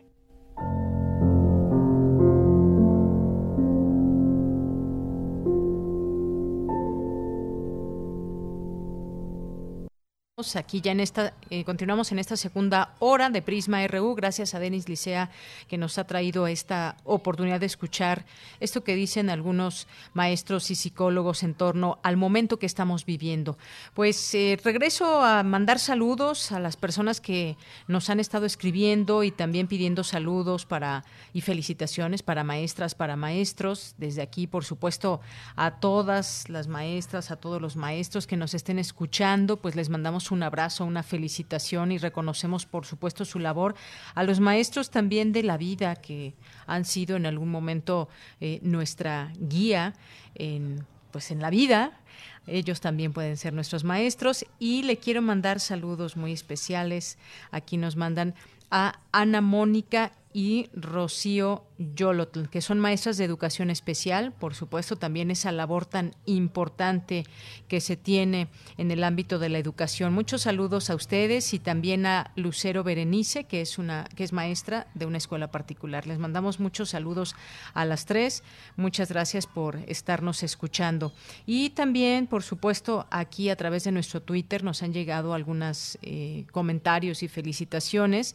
Mayra Elizondo nos dice una felicitación cariñosa este año a mi abuelita, mi mamá, mis tías, mis primas, mi hermana, todas maestras de la familia Cortés Ríos por su entrega y dedicación. Claro que sí, desde aquí un saludo a todas ellas y a ti, Mayra, también por tu labor que haces también como maestra. Saludos y felicitaciones y abrazos, que no, aunque sea que los imaginemos, porque quizás tardará tiempo en abrazarnos con las personas que normalmente lo hacíamos cuando llegamos al trabajo o de visita, eh, algún familiar, algún amigo, amiga, pero pues será nuestra nueva normalidad también y habrá que irnos acostumbrando. Gracias, Mayra. Así que estos abrazos para toda tu familia y para ti. Diana, también por aquí muchos saludos. Pilar Rojas, Manuel, nos dice, hola, buenas tardes. En verdad no hay piso parejo. Este encierro ya nos ha desesperado y me parece hasta insultante que nos pidan continuarlo para combatir el aburrimiento. Han puesto al alcance de todos, pone entre comillas, recursos en Internet, pero no siempre tenemos acceso. Muchas gracias, Manuel, por el comentario. Muchas veces no se tiene el acceso y a veces se tiene el acceso pero no el conocimiento y yo pienso en mucha gente que me, que me lo ha dicho, gente que es quizás ya muy grande, que no tiene esa facilidad para utilizar, por supuesto, ni las redes sociales, ni internet, y que podrían descubrir un mundo, pero también esto, en esto no hay piso parejo, Manuel, y quizás pues sí aprender pueda ser la la opción. Jean-François Charrier también le mandamos muchos saludos. Le mandamos un saludo a Tocázares, maestro, muchas felicidades. No sé si nos estés escuchando, pero igualmente te mandamos muchos saludos. Eh, también a César Soto, que dice una felicitación al joven entusiasta, profesor y artista plástico Tocázares. Además, un saludo adicional y felicitaciones a los colegas docentes, abogados y académicos de la FESA Catlán. Bien, pues muchas gracias César, también para ti muchas felicidades. Mario Navarrete Real nos dice que pues ya está escuchando aquí Prisma RU y que manda felicidades a todos los compañeros maestros en este día 15 de mayo. Y nos manda ahora otro radio del cual nos escucha. Ayer nos mandaba un radio muy bonito, un radio antiguo, que no, no preciso el año que pueda ser este, este radio y el de hoy también. Pero de este radio en particular, fíjate Mario, que yo recuerdo muy bien este radio que tenía mi abuelita justamente, yo creo que ya no lo tiene, pero era un radio igual al que estás poniendo aquí en este en este video. Muchas gracias por esos envíos que nos haces y que nos permites recordar cómo eran los radios antes. Eh, gracias también a David García, a Verónica Ortiz Herrera, Somos Pumas, a Daniela Rodríguez, Yolanda también. Eh, Perifonía, Esther Chivis, Román Hernández García también. Dice, excelente día, tengan un buen día de festejo por el Día del Maestro, pues todos son mentores de alguna forma, a los que ostentan el título, a sus seguidores y a todos en general. Difícil poner tantos nombres en tan poco espacio. Gracias, Román. Gracias a Bimael también por aquí presente. A José Zeta, Mario Navarrete, Acti Aisitzug también y a todos aquellos que se siguen sumando. De Jazz y Cronopios también, Salvador Mendoza, muchas gracias a todos ustedes. Bien, pues vámonos a la información. Ya está en la línea telefónica mi compañera Cindy Pérez Ramírez. La sociedad mexicana tiene una deuda histórica con las trabajadores, trabajadoras del hogar. Cuéntanos, Cindy, muy buenas tardes. Deyanira, muy buenas tardes a ti y a todas las personas que están escuchando Prisma RU. Así lo señaló en entrevista para Radio UNAM la doctora en Ciencias Sociales Edith Pacheco, investigadora del Centro de Estudios Demográficos, Urbanos y Ambientales. La experta detalló que solo el 1.8% de las trabajadoras del hogar tiene acceso a instituciones de salud.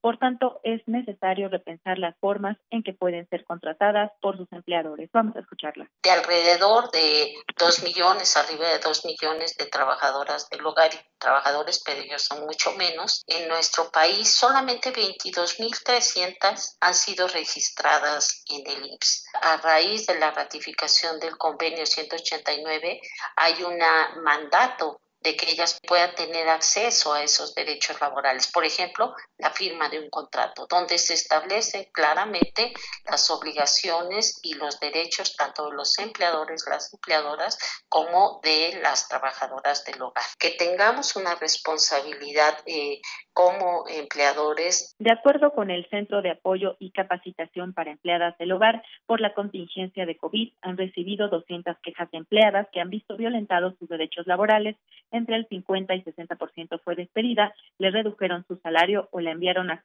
o enviaron a casa sin pago. Vamos a escuchar a la investigadora. Ellas están en una situación mucho más vulnerable que otros trabajadores. Ya hay despidos de por medio. Es probable que en muchos hogares eh, no les estén pagando su salario íntegro, que sería un derecho. Hay una iniciativa desde la Cámara de Diputados de un salario único vital este, para el conjunto de personas eh, que están en una situación de vulnerabilidad. Este no es un crédito, sino es la propuesta de que hay un ingreso digno porque en realidad los apoyos que en este momento se están ofreciendo son apoyos que no les permiten eh, tener una posibilidad de eh, atender sus necesidades de diferente tipo. ¿no? Deyanira, cabe recordar que el Instituto Mexicano del Seguro Social aprobó los primeros 916 microcréditos solidarios de 25 mil pesos a trabajadoras del hogar registradas formalmente. Este es mi reporte. Bien, pues Cindy, muchas gracias por esta información, por estos datos también importantes en el marco de todo esto que está sucediendo. Gracias. Muy buenas tardes. Muy buenas tardes. Bueno, antes de que se pase el tiempo, nos llegó otra felicitación por Facebook eh, de, nos dice aquí, dice hola, saludos, saludos ¿Por qué no se les va descontando el sueldo a todos los diputados que aprobaron la compra del avión y se expropien sus bienes adquiridos después de la aprobación de todos los políticos que lo utilizaron? Manda saludos a la profesora Claudia Barrón Olivares, que es su hermosa esposa. Pues muchísimas gracias por su comentario. Enrique Deita, Enrique Deita Silva, y que dice también saludos a todos en Prisma para decir, aunque no lo van a comentar al aire, pues sí, sí lo comentamos al aire. Enrique dice, si yo fuera presidente de México, yo hubiera sacado al país, el país de la OMS, brazo de los que se creen dueños del mundo. Gracias. Bueno, pues ahí está ya este saludo y este comentario que ojalá nos dice podamos pasar al aire. Por supuesto que sí, ahí está la felicitación a su esposa que es maestra y a él.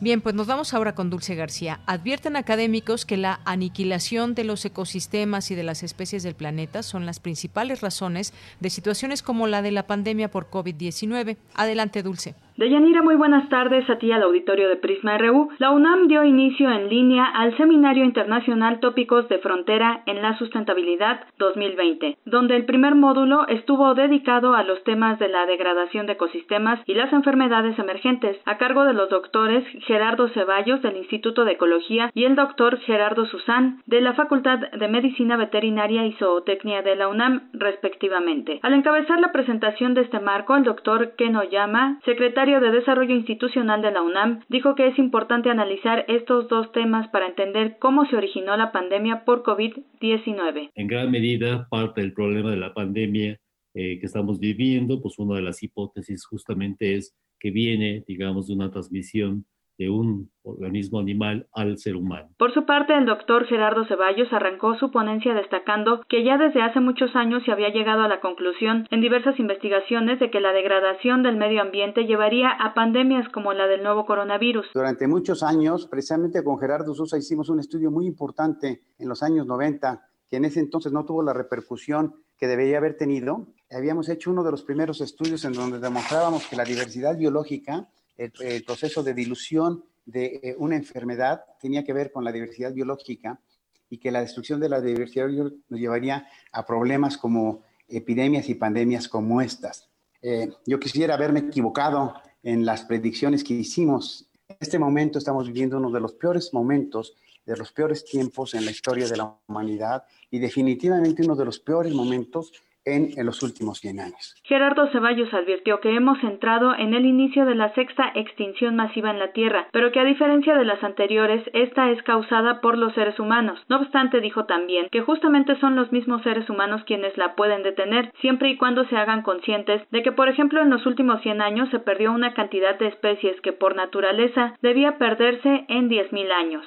Explicó, por otra parte, por qué un virus como el del COVID-19 no pudo ser creado. El propósito de crear una, arma de destrucción masiva es precisamente poder infligir graves daños a una sociedad, pero controlados por la otra sociedad. El caso más fácil de entender son las armas nucleares. Sin embargo, un patógeno puede ser un arma destructiva formidable, pero tiene el potencial solito de disociación porque no hay manera de poder controlar una epidemia como esta, un eh, virus o una bacteria. Y esa es precisamente una de las evidencias más fuertes para que esto no fue creado. Y por otro lado, los datos científicos indican que la genética de este coronavirus tienen que ver con enfermedades infecciosas que han afectado a la humanidad en las últimas tres o cuatro eh, eh, décadas. Tienen que ver con enfermedades que provienen de los animales silvestres, van relacionadas básicamente con dos cosas. Primero, la destrucción del hábitat y segundo, con el manejo que hemos dado a las especies. De Yanira, auditorio de Prisma RU, el académico insistió en que la aniquilación de los ecosistemas y las especies es lo que ha llevado hacia la actual pandemia. Hasta aquí el reporte. Muy buenas tardes. Dulce García, muchísimas gracias por esta información y nos vamos ahora con Dulce Wet y su melomanía. Prisma RU. Relatamos al mundo. Melomanía RU.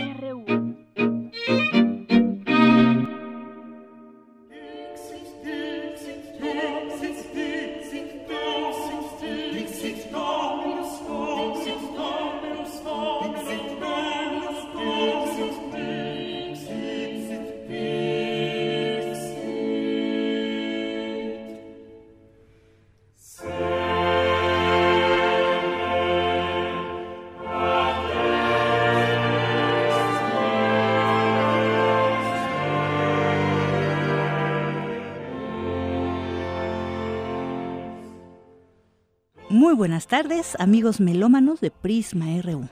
Hoy, 15 de mayo, que nosotros y los colombianos celebramos el Día del Maestro, porque muchos otros lo celebran el 5 de octubre, desde 1994 la ONU lo publicó como una recomendación y la tomó la Unión Europea. Este día tenemos a grandes maestros, así que no es casualidad. Nació Claudio Monteverdi. Él vivió entre los siglos XVI y XVII, 1567-1643. Estamos escuchando Dixi Dominus, dijo el Señor, un motete a ocho voces acordadas con dos violines, cuatro violas o trombones. Música del álbum Selva Morale Espirituale, Bosque Moral y Espiritual, publicados poco antes de morir. Él murió en 1643, estamos hablando de 1640 y 41. Son tres grandes discos con el Cantus Col, el concierto palatino, todos dirigidos por Konrad Junganel.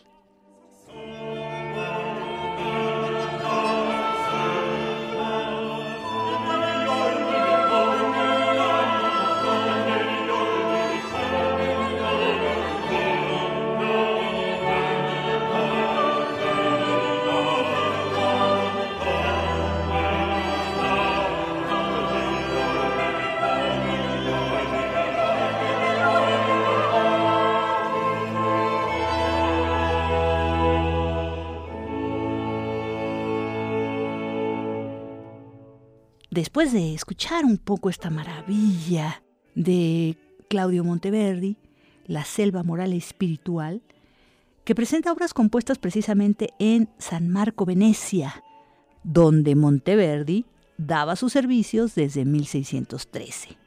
Se considera el testamento de la música eclesiástica de Monteverdi, compilado ya cuando él tenía 74 años.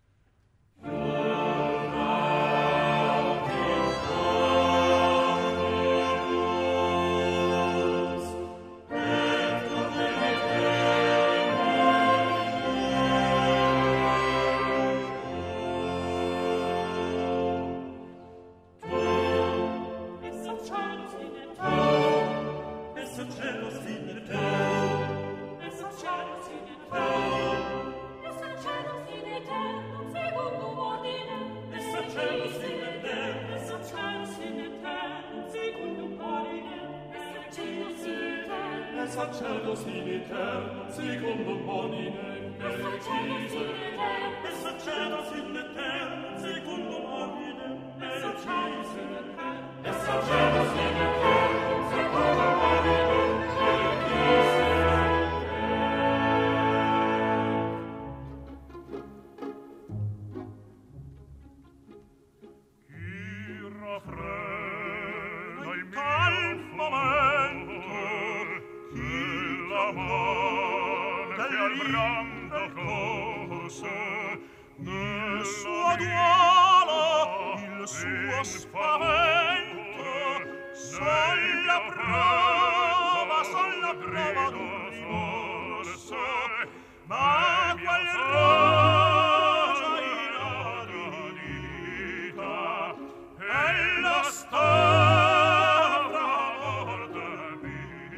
Ahora nos vamos a la recomendación.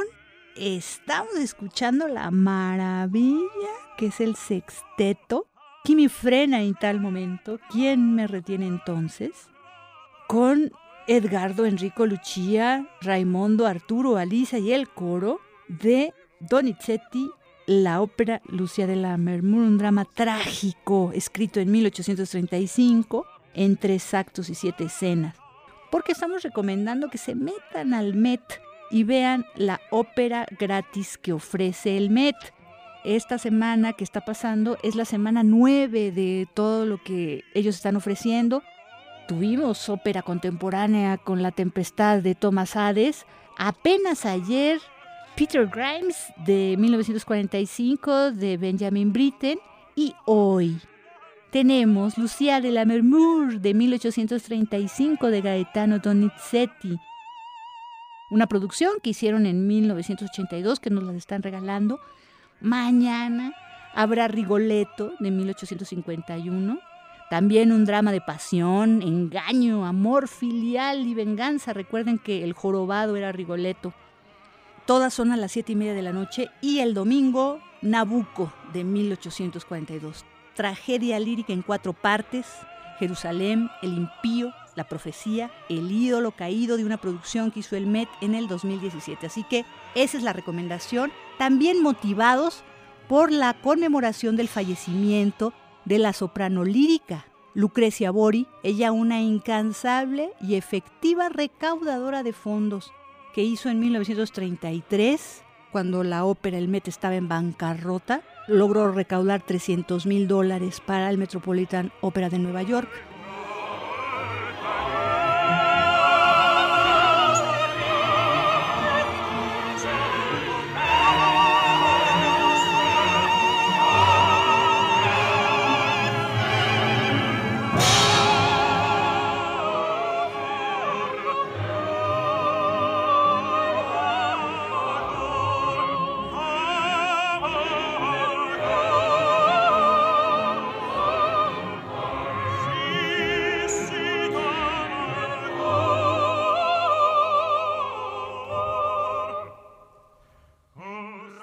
Apareció 629 veces y cantó el papel principal en 39 óperas. Se le recuerda mucho como Mimi en La Bohemia, Manon, Mancenet y por supuesto Violeta en La Traviata, que es lo que estamos escuchando. Estamos escuchando un diálogo entre Alfredo y Violeta, París o oh Querida del tercer acto, una ópera también de Verdi de 1853. Alfredo dice, París querida, nos iremos, la vida junto la pasaremos, por supuesto que tendrás problemas, tu salud volverá a florecer, suspiro y tú serás, todo el futuro vendrá. Y Violeta dice, París, querido, nos iremos, la vida junto la pasaremos, tendrás compensación por los cursos, mi salud volverá a florecer, suspiro y luz seré yo, todo futuro vendrá.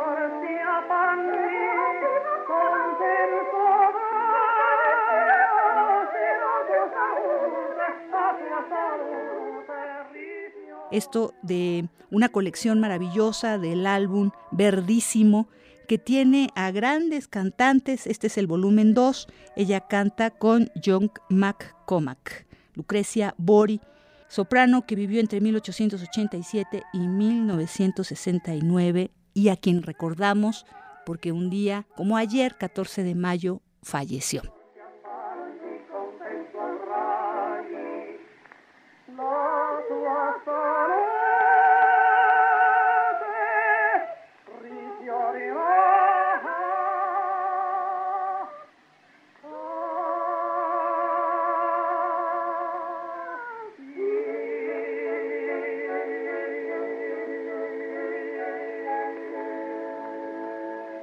Pues esto es todo por hoy. Seguimos en el resguardo, alimentándonos de música, de lecturas y nos escuchamos próximamente. Muchas gracias.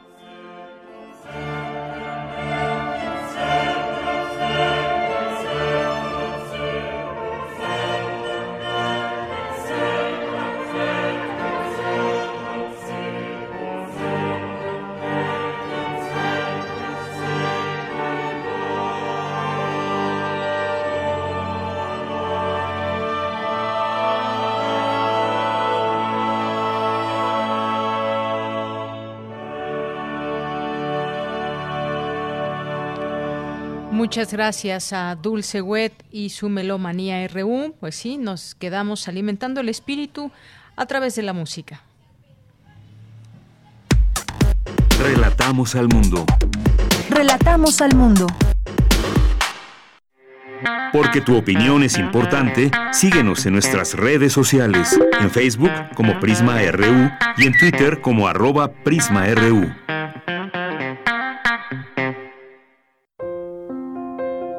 La Coordinación de Difusión Cultural UNAM y Radio UNAM presentan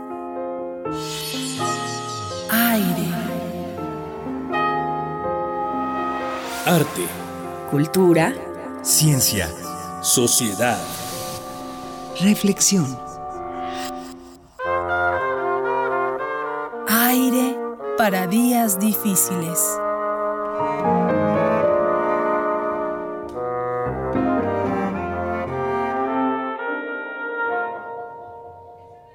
Pues sigamos en este tema de la música. Me da mucho gusto recibir aquí en este espacio de aire hoy al maestro José Wolfer Hernández, que es director general de música de la Coordinación de Difusión Cultural. Este justamente es un espacio dedicado a todo esto, a la música, a la danza, al arte, a la literatura.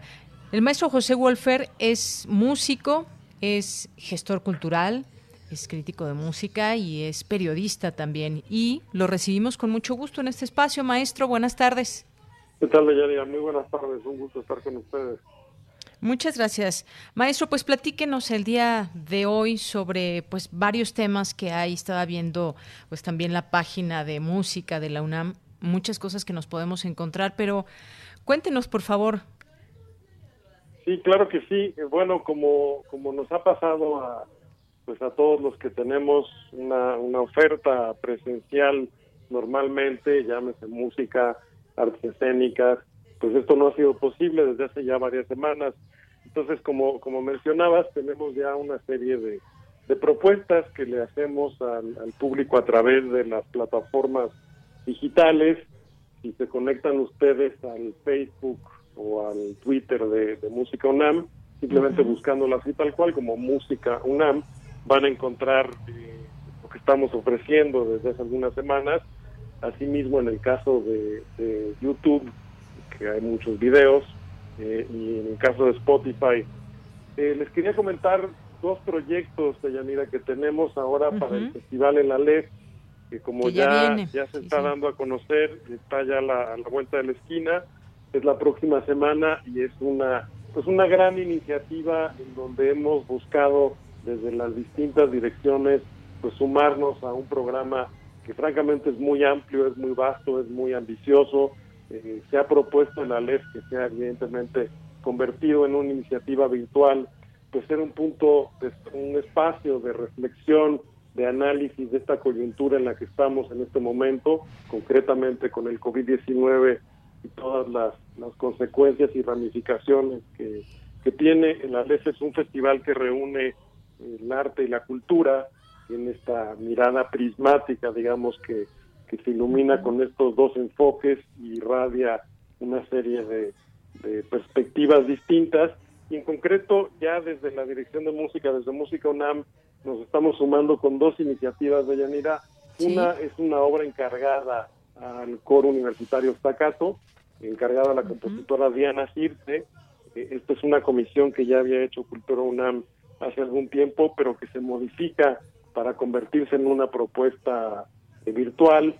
Eh, como han estado trabajando los integrantes del coro, es como está trabajando pues buena parte de quien está pudiendo ofrecer alguna actividad ahora en las redes, es decir, grabándose con su teléfono celular o con algún otro dispositivo con el que cuenten, y a partir de ello se ensambló esta, esta pieza bajo la supervisión de, de Marco Antonio Ugalde, su, su director, eh, como decía, es una pieza nueva, uh -huh. pensada justo para este momento de la pandemia. Hay un texto que le dio origen a la, a la pieza que escribió la, la, propia compositora que me gustaría compartir con el, con el auditorio.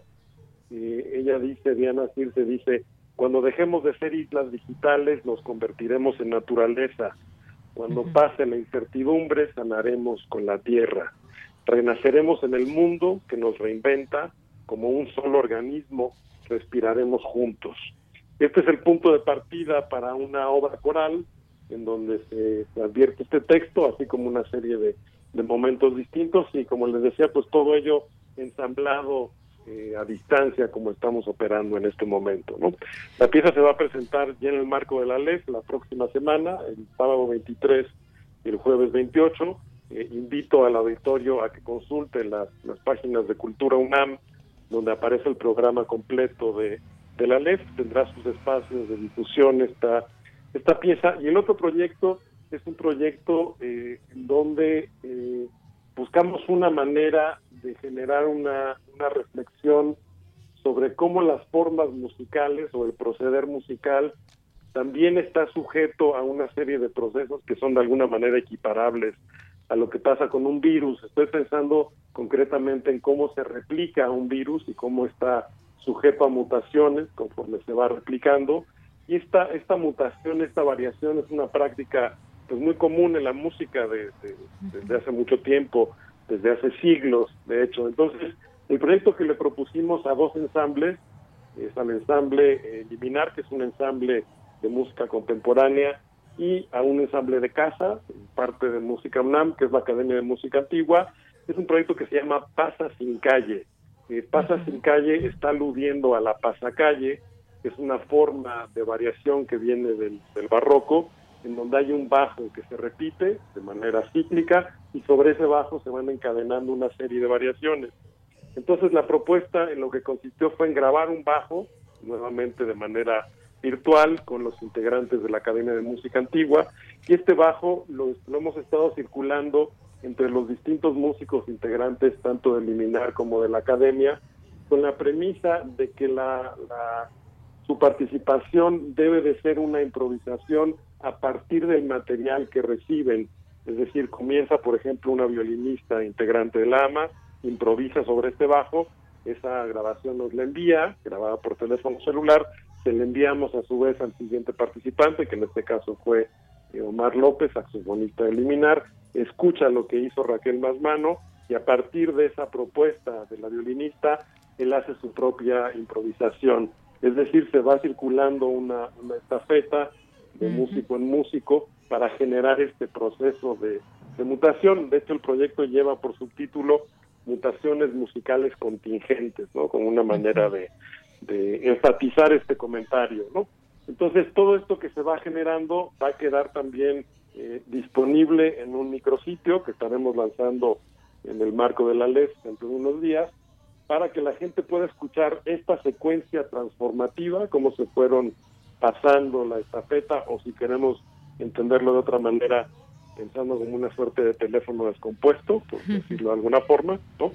Y estas distintas intervenciones también quedarán disponibles como módulos para ser utilizados en una suerte de del Lego musical, que yo le llamo, en este caso por un compositor invitado que es Andrés Solís, quien tomará estas distintas intervenciones y nos propondrá una pieza donde las ensambla él, ya con su muy particular gusto y preferencia. Es un proceso que queda abierto, Yanira, podemos invitar a más músicos a sumarse a esta cadena, a generar nuevos módulos y también tener otros invitados para que jueguen con estos con estos legos. Entonces es un es un proceso abierto que se mantendrá operando durante las próximas semanas, incluso los próximos meses, pero que tiene su lanzamiento ahora en el marco de la ley. Oye, pues qué interesante todo esto que nos cuentas con la música y en estos tiempos, porque justamente eh, este festival de la LEF pues tendrá esa misión de eh, debatir, de ir entendiendo esta realidad que estamos atravesando. Y esas reflexiones junto con las artes pues nos permiten también ingresar a, a ese mundo de lo que está pasando, por ejemplo, en tu caso, con los músicos y estos tiempos, este ensamble a distancia que nos platica esto de ir grabando y pasando la estafeta, estas eh, que llamas mutaciones musicales contingentes, me parece un ejercicio muy interesante donde se involucra a los músicos y se involucra también pues a la gente que estamos atentos a ver cómo pues qué está pasando también en las artes y esta enfermedad o esto que nos está aconteciendo y que la música además pues tiene un papel muy importante. Sí, eh, pues justo, justo esto surgió viendo la, la, actividad que ha habido en las, en las redes. Nosotros mismos desde Música UNAM hemos contribuido a ello, grabando estos videos, ensamblando, también haciendo estos ensamblajes, una especie de editor que trabaja este, a partir de los fragmentos que le entrega cada participante. De hecho, la propia Academia de Música Antigua está también generando una, una serie de propuestas en ese sentido. Eh, tuvimos una pieza de Frescobaldi que presentaron la, la semana pasada, viene una pieza de Lotti, un crucifijo de Lotti que lanzaremos la semana próxima. En fin, veía yo este este proceso, hemos visto también orquestas sinfónicas que se que se reúnen, digamos, de manera virtual y pensaba de qué manera podemos aprovechar esta dinámica que se ha generado, pero a su vez eh, convertirle en un comentario sobre este proceso, pues ahora sí que viral, este proceso de, de generar mutaciones conforme se va se va replicando. Entonces es en ese sentido que, que estamos haciendo haciendo esta propuesta, ¿no? Muy bien, pues me gusta mucho esta idea, esta propuesta que ya también tendremos oportunidad de escuchar en el marco de la LEF. Ahí pues dejamos esta posibilidad también de que se metan al programa y vean también en qué momento se van a presentar esto de lo que nos estás platicando. Que no se olviden de entrar a músicaunam.mx porque también podemos encontrar muchas cosas. Están los laboratorios sonoros, está también eh, algunos playlists para el encierro. Eh, pues para todos los gustos, eh, testimonios también y muchas cosas que se pueden encontrar también desde, desde esta plataforma. Pues José Wolfer, me ha dado mucho gusto platicar contigo, te mando un abrazo y pues ya eventualmente tendremos oportunidad de seguir platicando. Con muchísimo gusto, Bellamira, yo te agradezco a ti, gracias al auditorio que nos escucha y los esperamos, esperamos sus visitas eh, en la página de culturaunam.mx, en la página de música.unam.mx y en las distintas redes sociales en donde estamos presentes. Gracias nuevamente, Yanira, un abrazo y estamos esperando hablar nuevamente muy pronto. Claro que sí. Un abrazo, hasta luego. Hasta luego, gracias.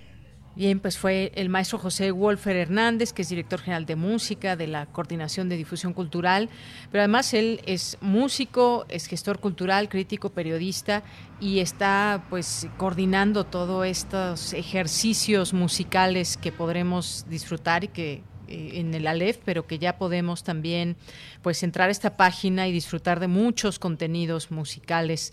Así que no se olviden de entrar a esta página, que es una de las plataformas también de la coordinación para pues seguir en este, seguir pasándola lo mejor posible dentro de este aislamiento que estamos viviendo y también conocer esas eh, pautas musicales.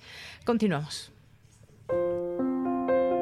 La Coordinación de Difusión Cultural UNAM y Radio UNAM presentan Aire. Arte. Cultura. Ciencia. Sociedad. Reflexión. Aire para días difíciles.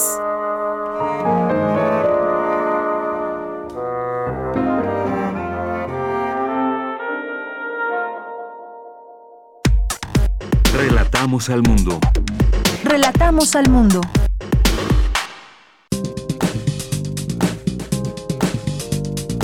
Cultura RU.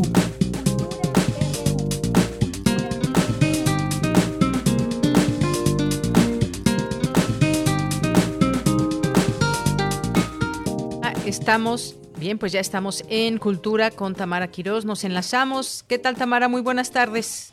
Deyanira, muy buenas tardes a ti y a todos los que nos escuchan en esta tarde de viernes.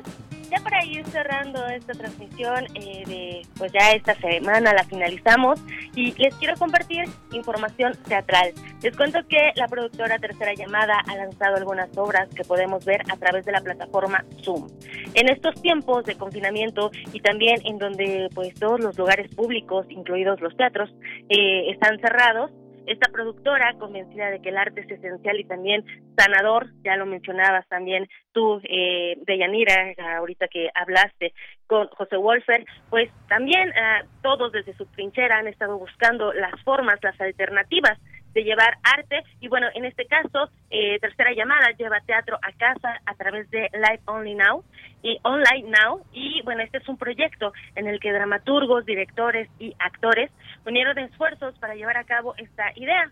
Eh, son tres obras las que actualmente están compartiendo.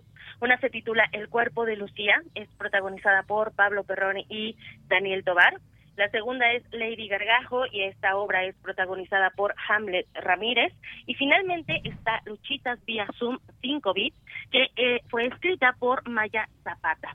Y bueno, conversamos con la actriz y, dramaturga y esto nos comparte de la propuesta en escena y vamos a escuchar lo que dice Maya Zapata.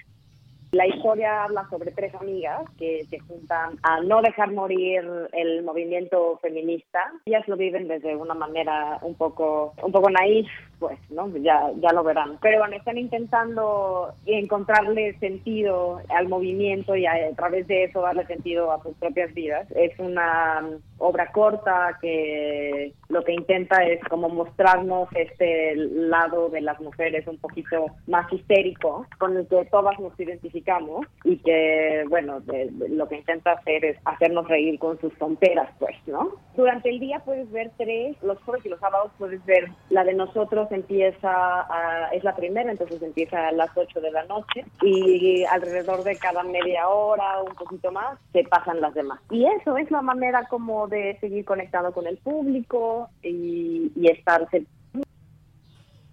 ante estas formas de dar difusión a los eventos, a la cultura, a las artes, eh, pues ha habido un dilema, ¿no? Entre el teatro, entre el gremio teatral, digamos, eh, pues este teatro convencional, el teatro orgánico, el que está lleno de instantes y de cercanía, y bueno, estas nuevas formas de difusión a través de lo digital, pues han estado como cambiando y pues son las alternativas que tenemos. Maya Zapata también nos compartió, nos compartió eh, su experiencia. Vamos a escuchar.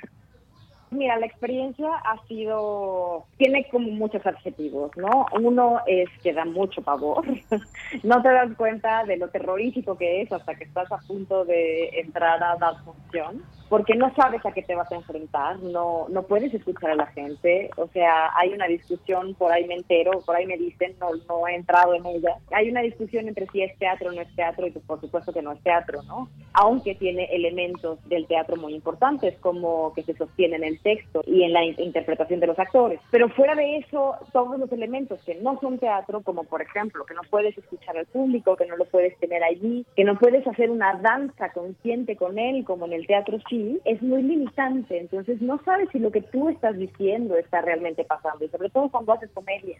Cuando haces comedia, tú sabes los chistes que la gente va entendiendo. Entonces tú vas mejorando la manera en la que llegas. No para regocijarte, sino para que ellos se regocijen de eso. E ir mejorándola, ir, ir haciéndola más puntual. Y aquí un poco es como, como caminar en ciego sobre una tabla que tiene un abismo profundo debajo. Empiezas en un punto y llegas a otro y no sabes si lo vas a lograr. Y eso es eh, terrorífico. Nunca había pasado una experiencia como esa. Pero claro, es absolutamente nuevo y frente a la novedad, pues naturalmente se enfrenta con mucho miedo. Pero mm, por otro lado, ha sido muy gratificante saber lo que está pasando con la gente, con la necesidad sobre todo de, de la gente de que le sigan contando historias y de presenciar eventos creativos o eventos artísticos que un poco lo saquen de la realidad que están viviendo. Hoy estamos todos encerrados y aunque en México no tenemos como esta obligación de encerrarse porque tienes un policía fuera de tu casa que te va a poner una multa gigante, o sea, no tienes a nadie atentando contra tus derechos, igual la sensación de encierro es muy parecida a la de otros países porque pues no hay a qué salir, no tienes a qué ir allá afuera. Y si tienes un peligro, ¿no? De, de poder tener una enfermedad que no quieres tener y luego hay mucho desconcierto con respecto al tema. Entonces, claro, lo que estamos buscando es dentro de nuestras propias casas, dentro de nuestros propios espacios, que es nuestra pequeña cárcel, que afortunadamente va a tener, o sea, que tiene un deadline, pues, te empuja a buscar nuevas maneras de divertirte, nuevas maneras de encontrar un poco de, de fuga a la realidad. Luchitas vía Zoom 5 bits. Pueden verla jueves y sábados a las 8 de la noche las 20 horas, eh, hora de la Ciudad de México, es necesario seguir las redes sociales de Tercera Llamada porque ahí liberan la liga, la contraseña que pueden usar para ser parte del grupo de espectadores. es necesario descargar Zoom y una vez iniciada la sesión se pide que se eh, silencie el micrófono, esto para no contaminar el audio. Eh, Maya es actriz, Maya Zapata es actriz, ustedes seguramente habrán visto alguna de las películas en las que ha participado. Ella también formó parte del programa Mujeres en el Cine, transmitido por TV UNAM y que pueden ver a través del canal de YouTube de la televisión universitaria. Y bueno, otra de las obras que Maya Zapata está estrenando es Mala Malena. Este es un monólogo que aborda el feminismo, la violencia e incluso también el tema de la pandemia. Vamos a escuchar lo que nos contó Maya acerca de Mala Malena.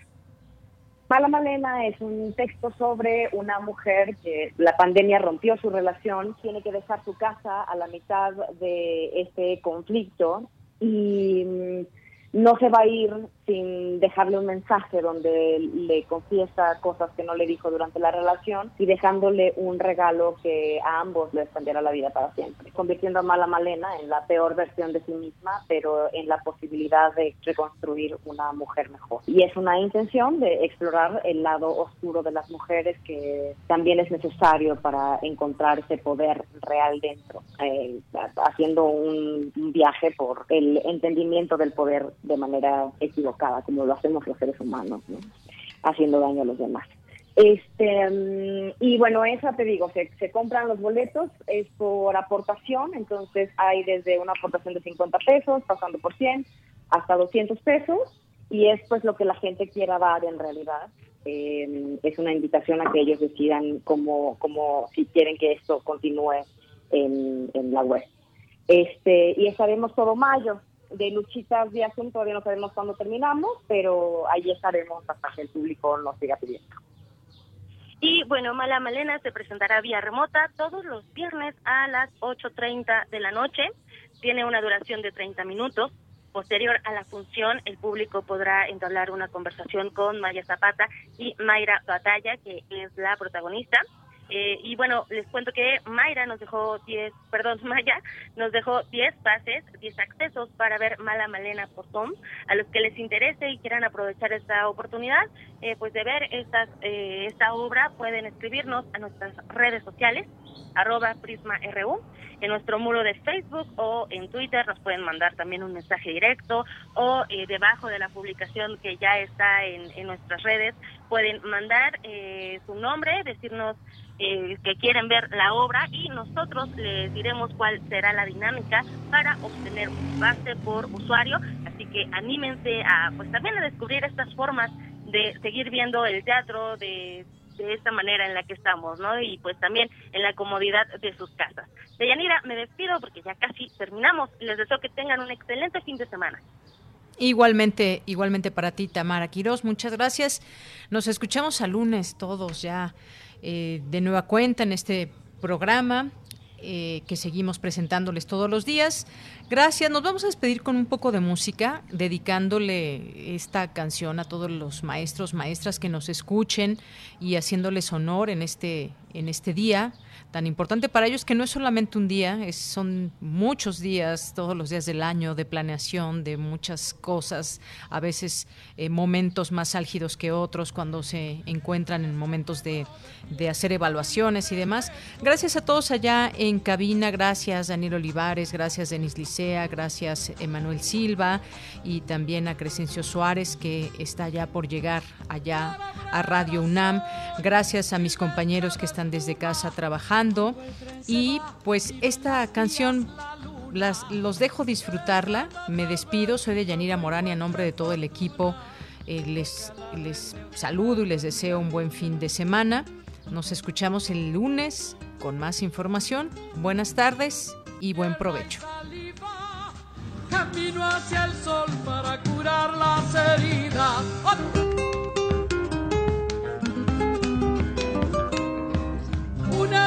Soy, buscando el salario, maestros de pie, cuidando pichones blancos, que madurarán iluminando este pago. Es cierto, los maestros queridos, para ello va esto. Soy el que quedó en medio de los ranchos, guacho del fiao mate y guiso inventado. Hambre y rebelión fueron creciendo en mis manos.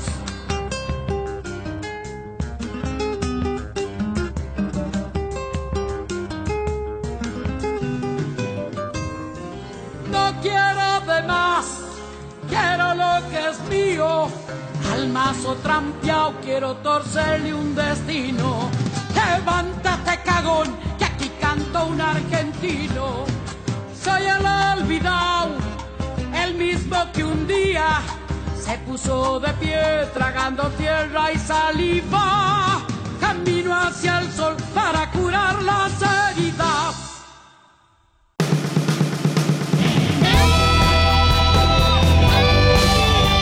Prisma RU. Relatamos al mundo.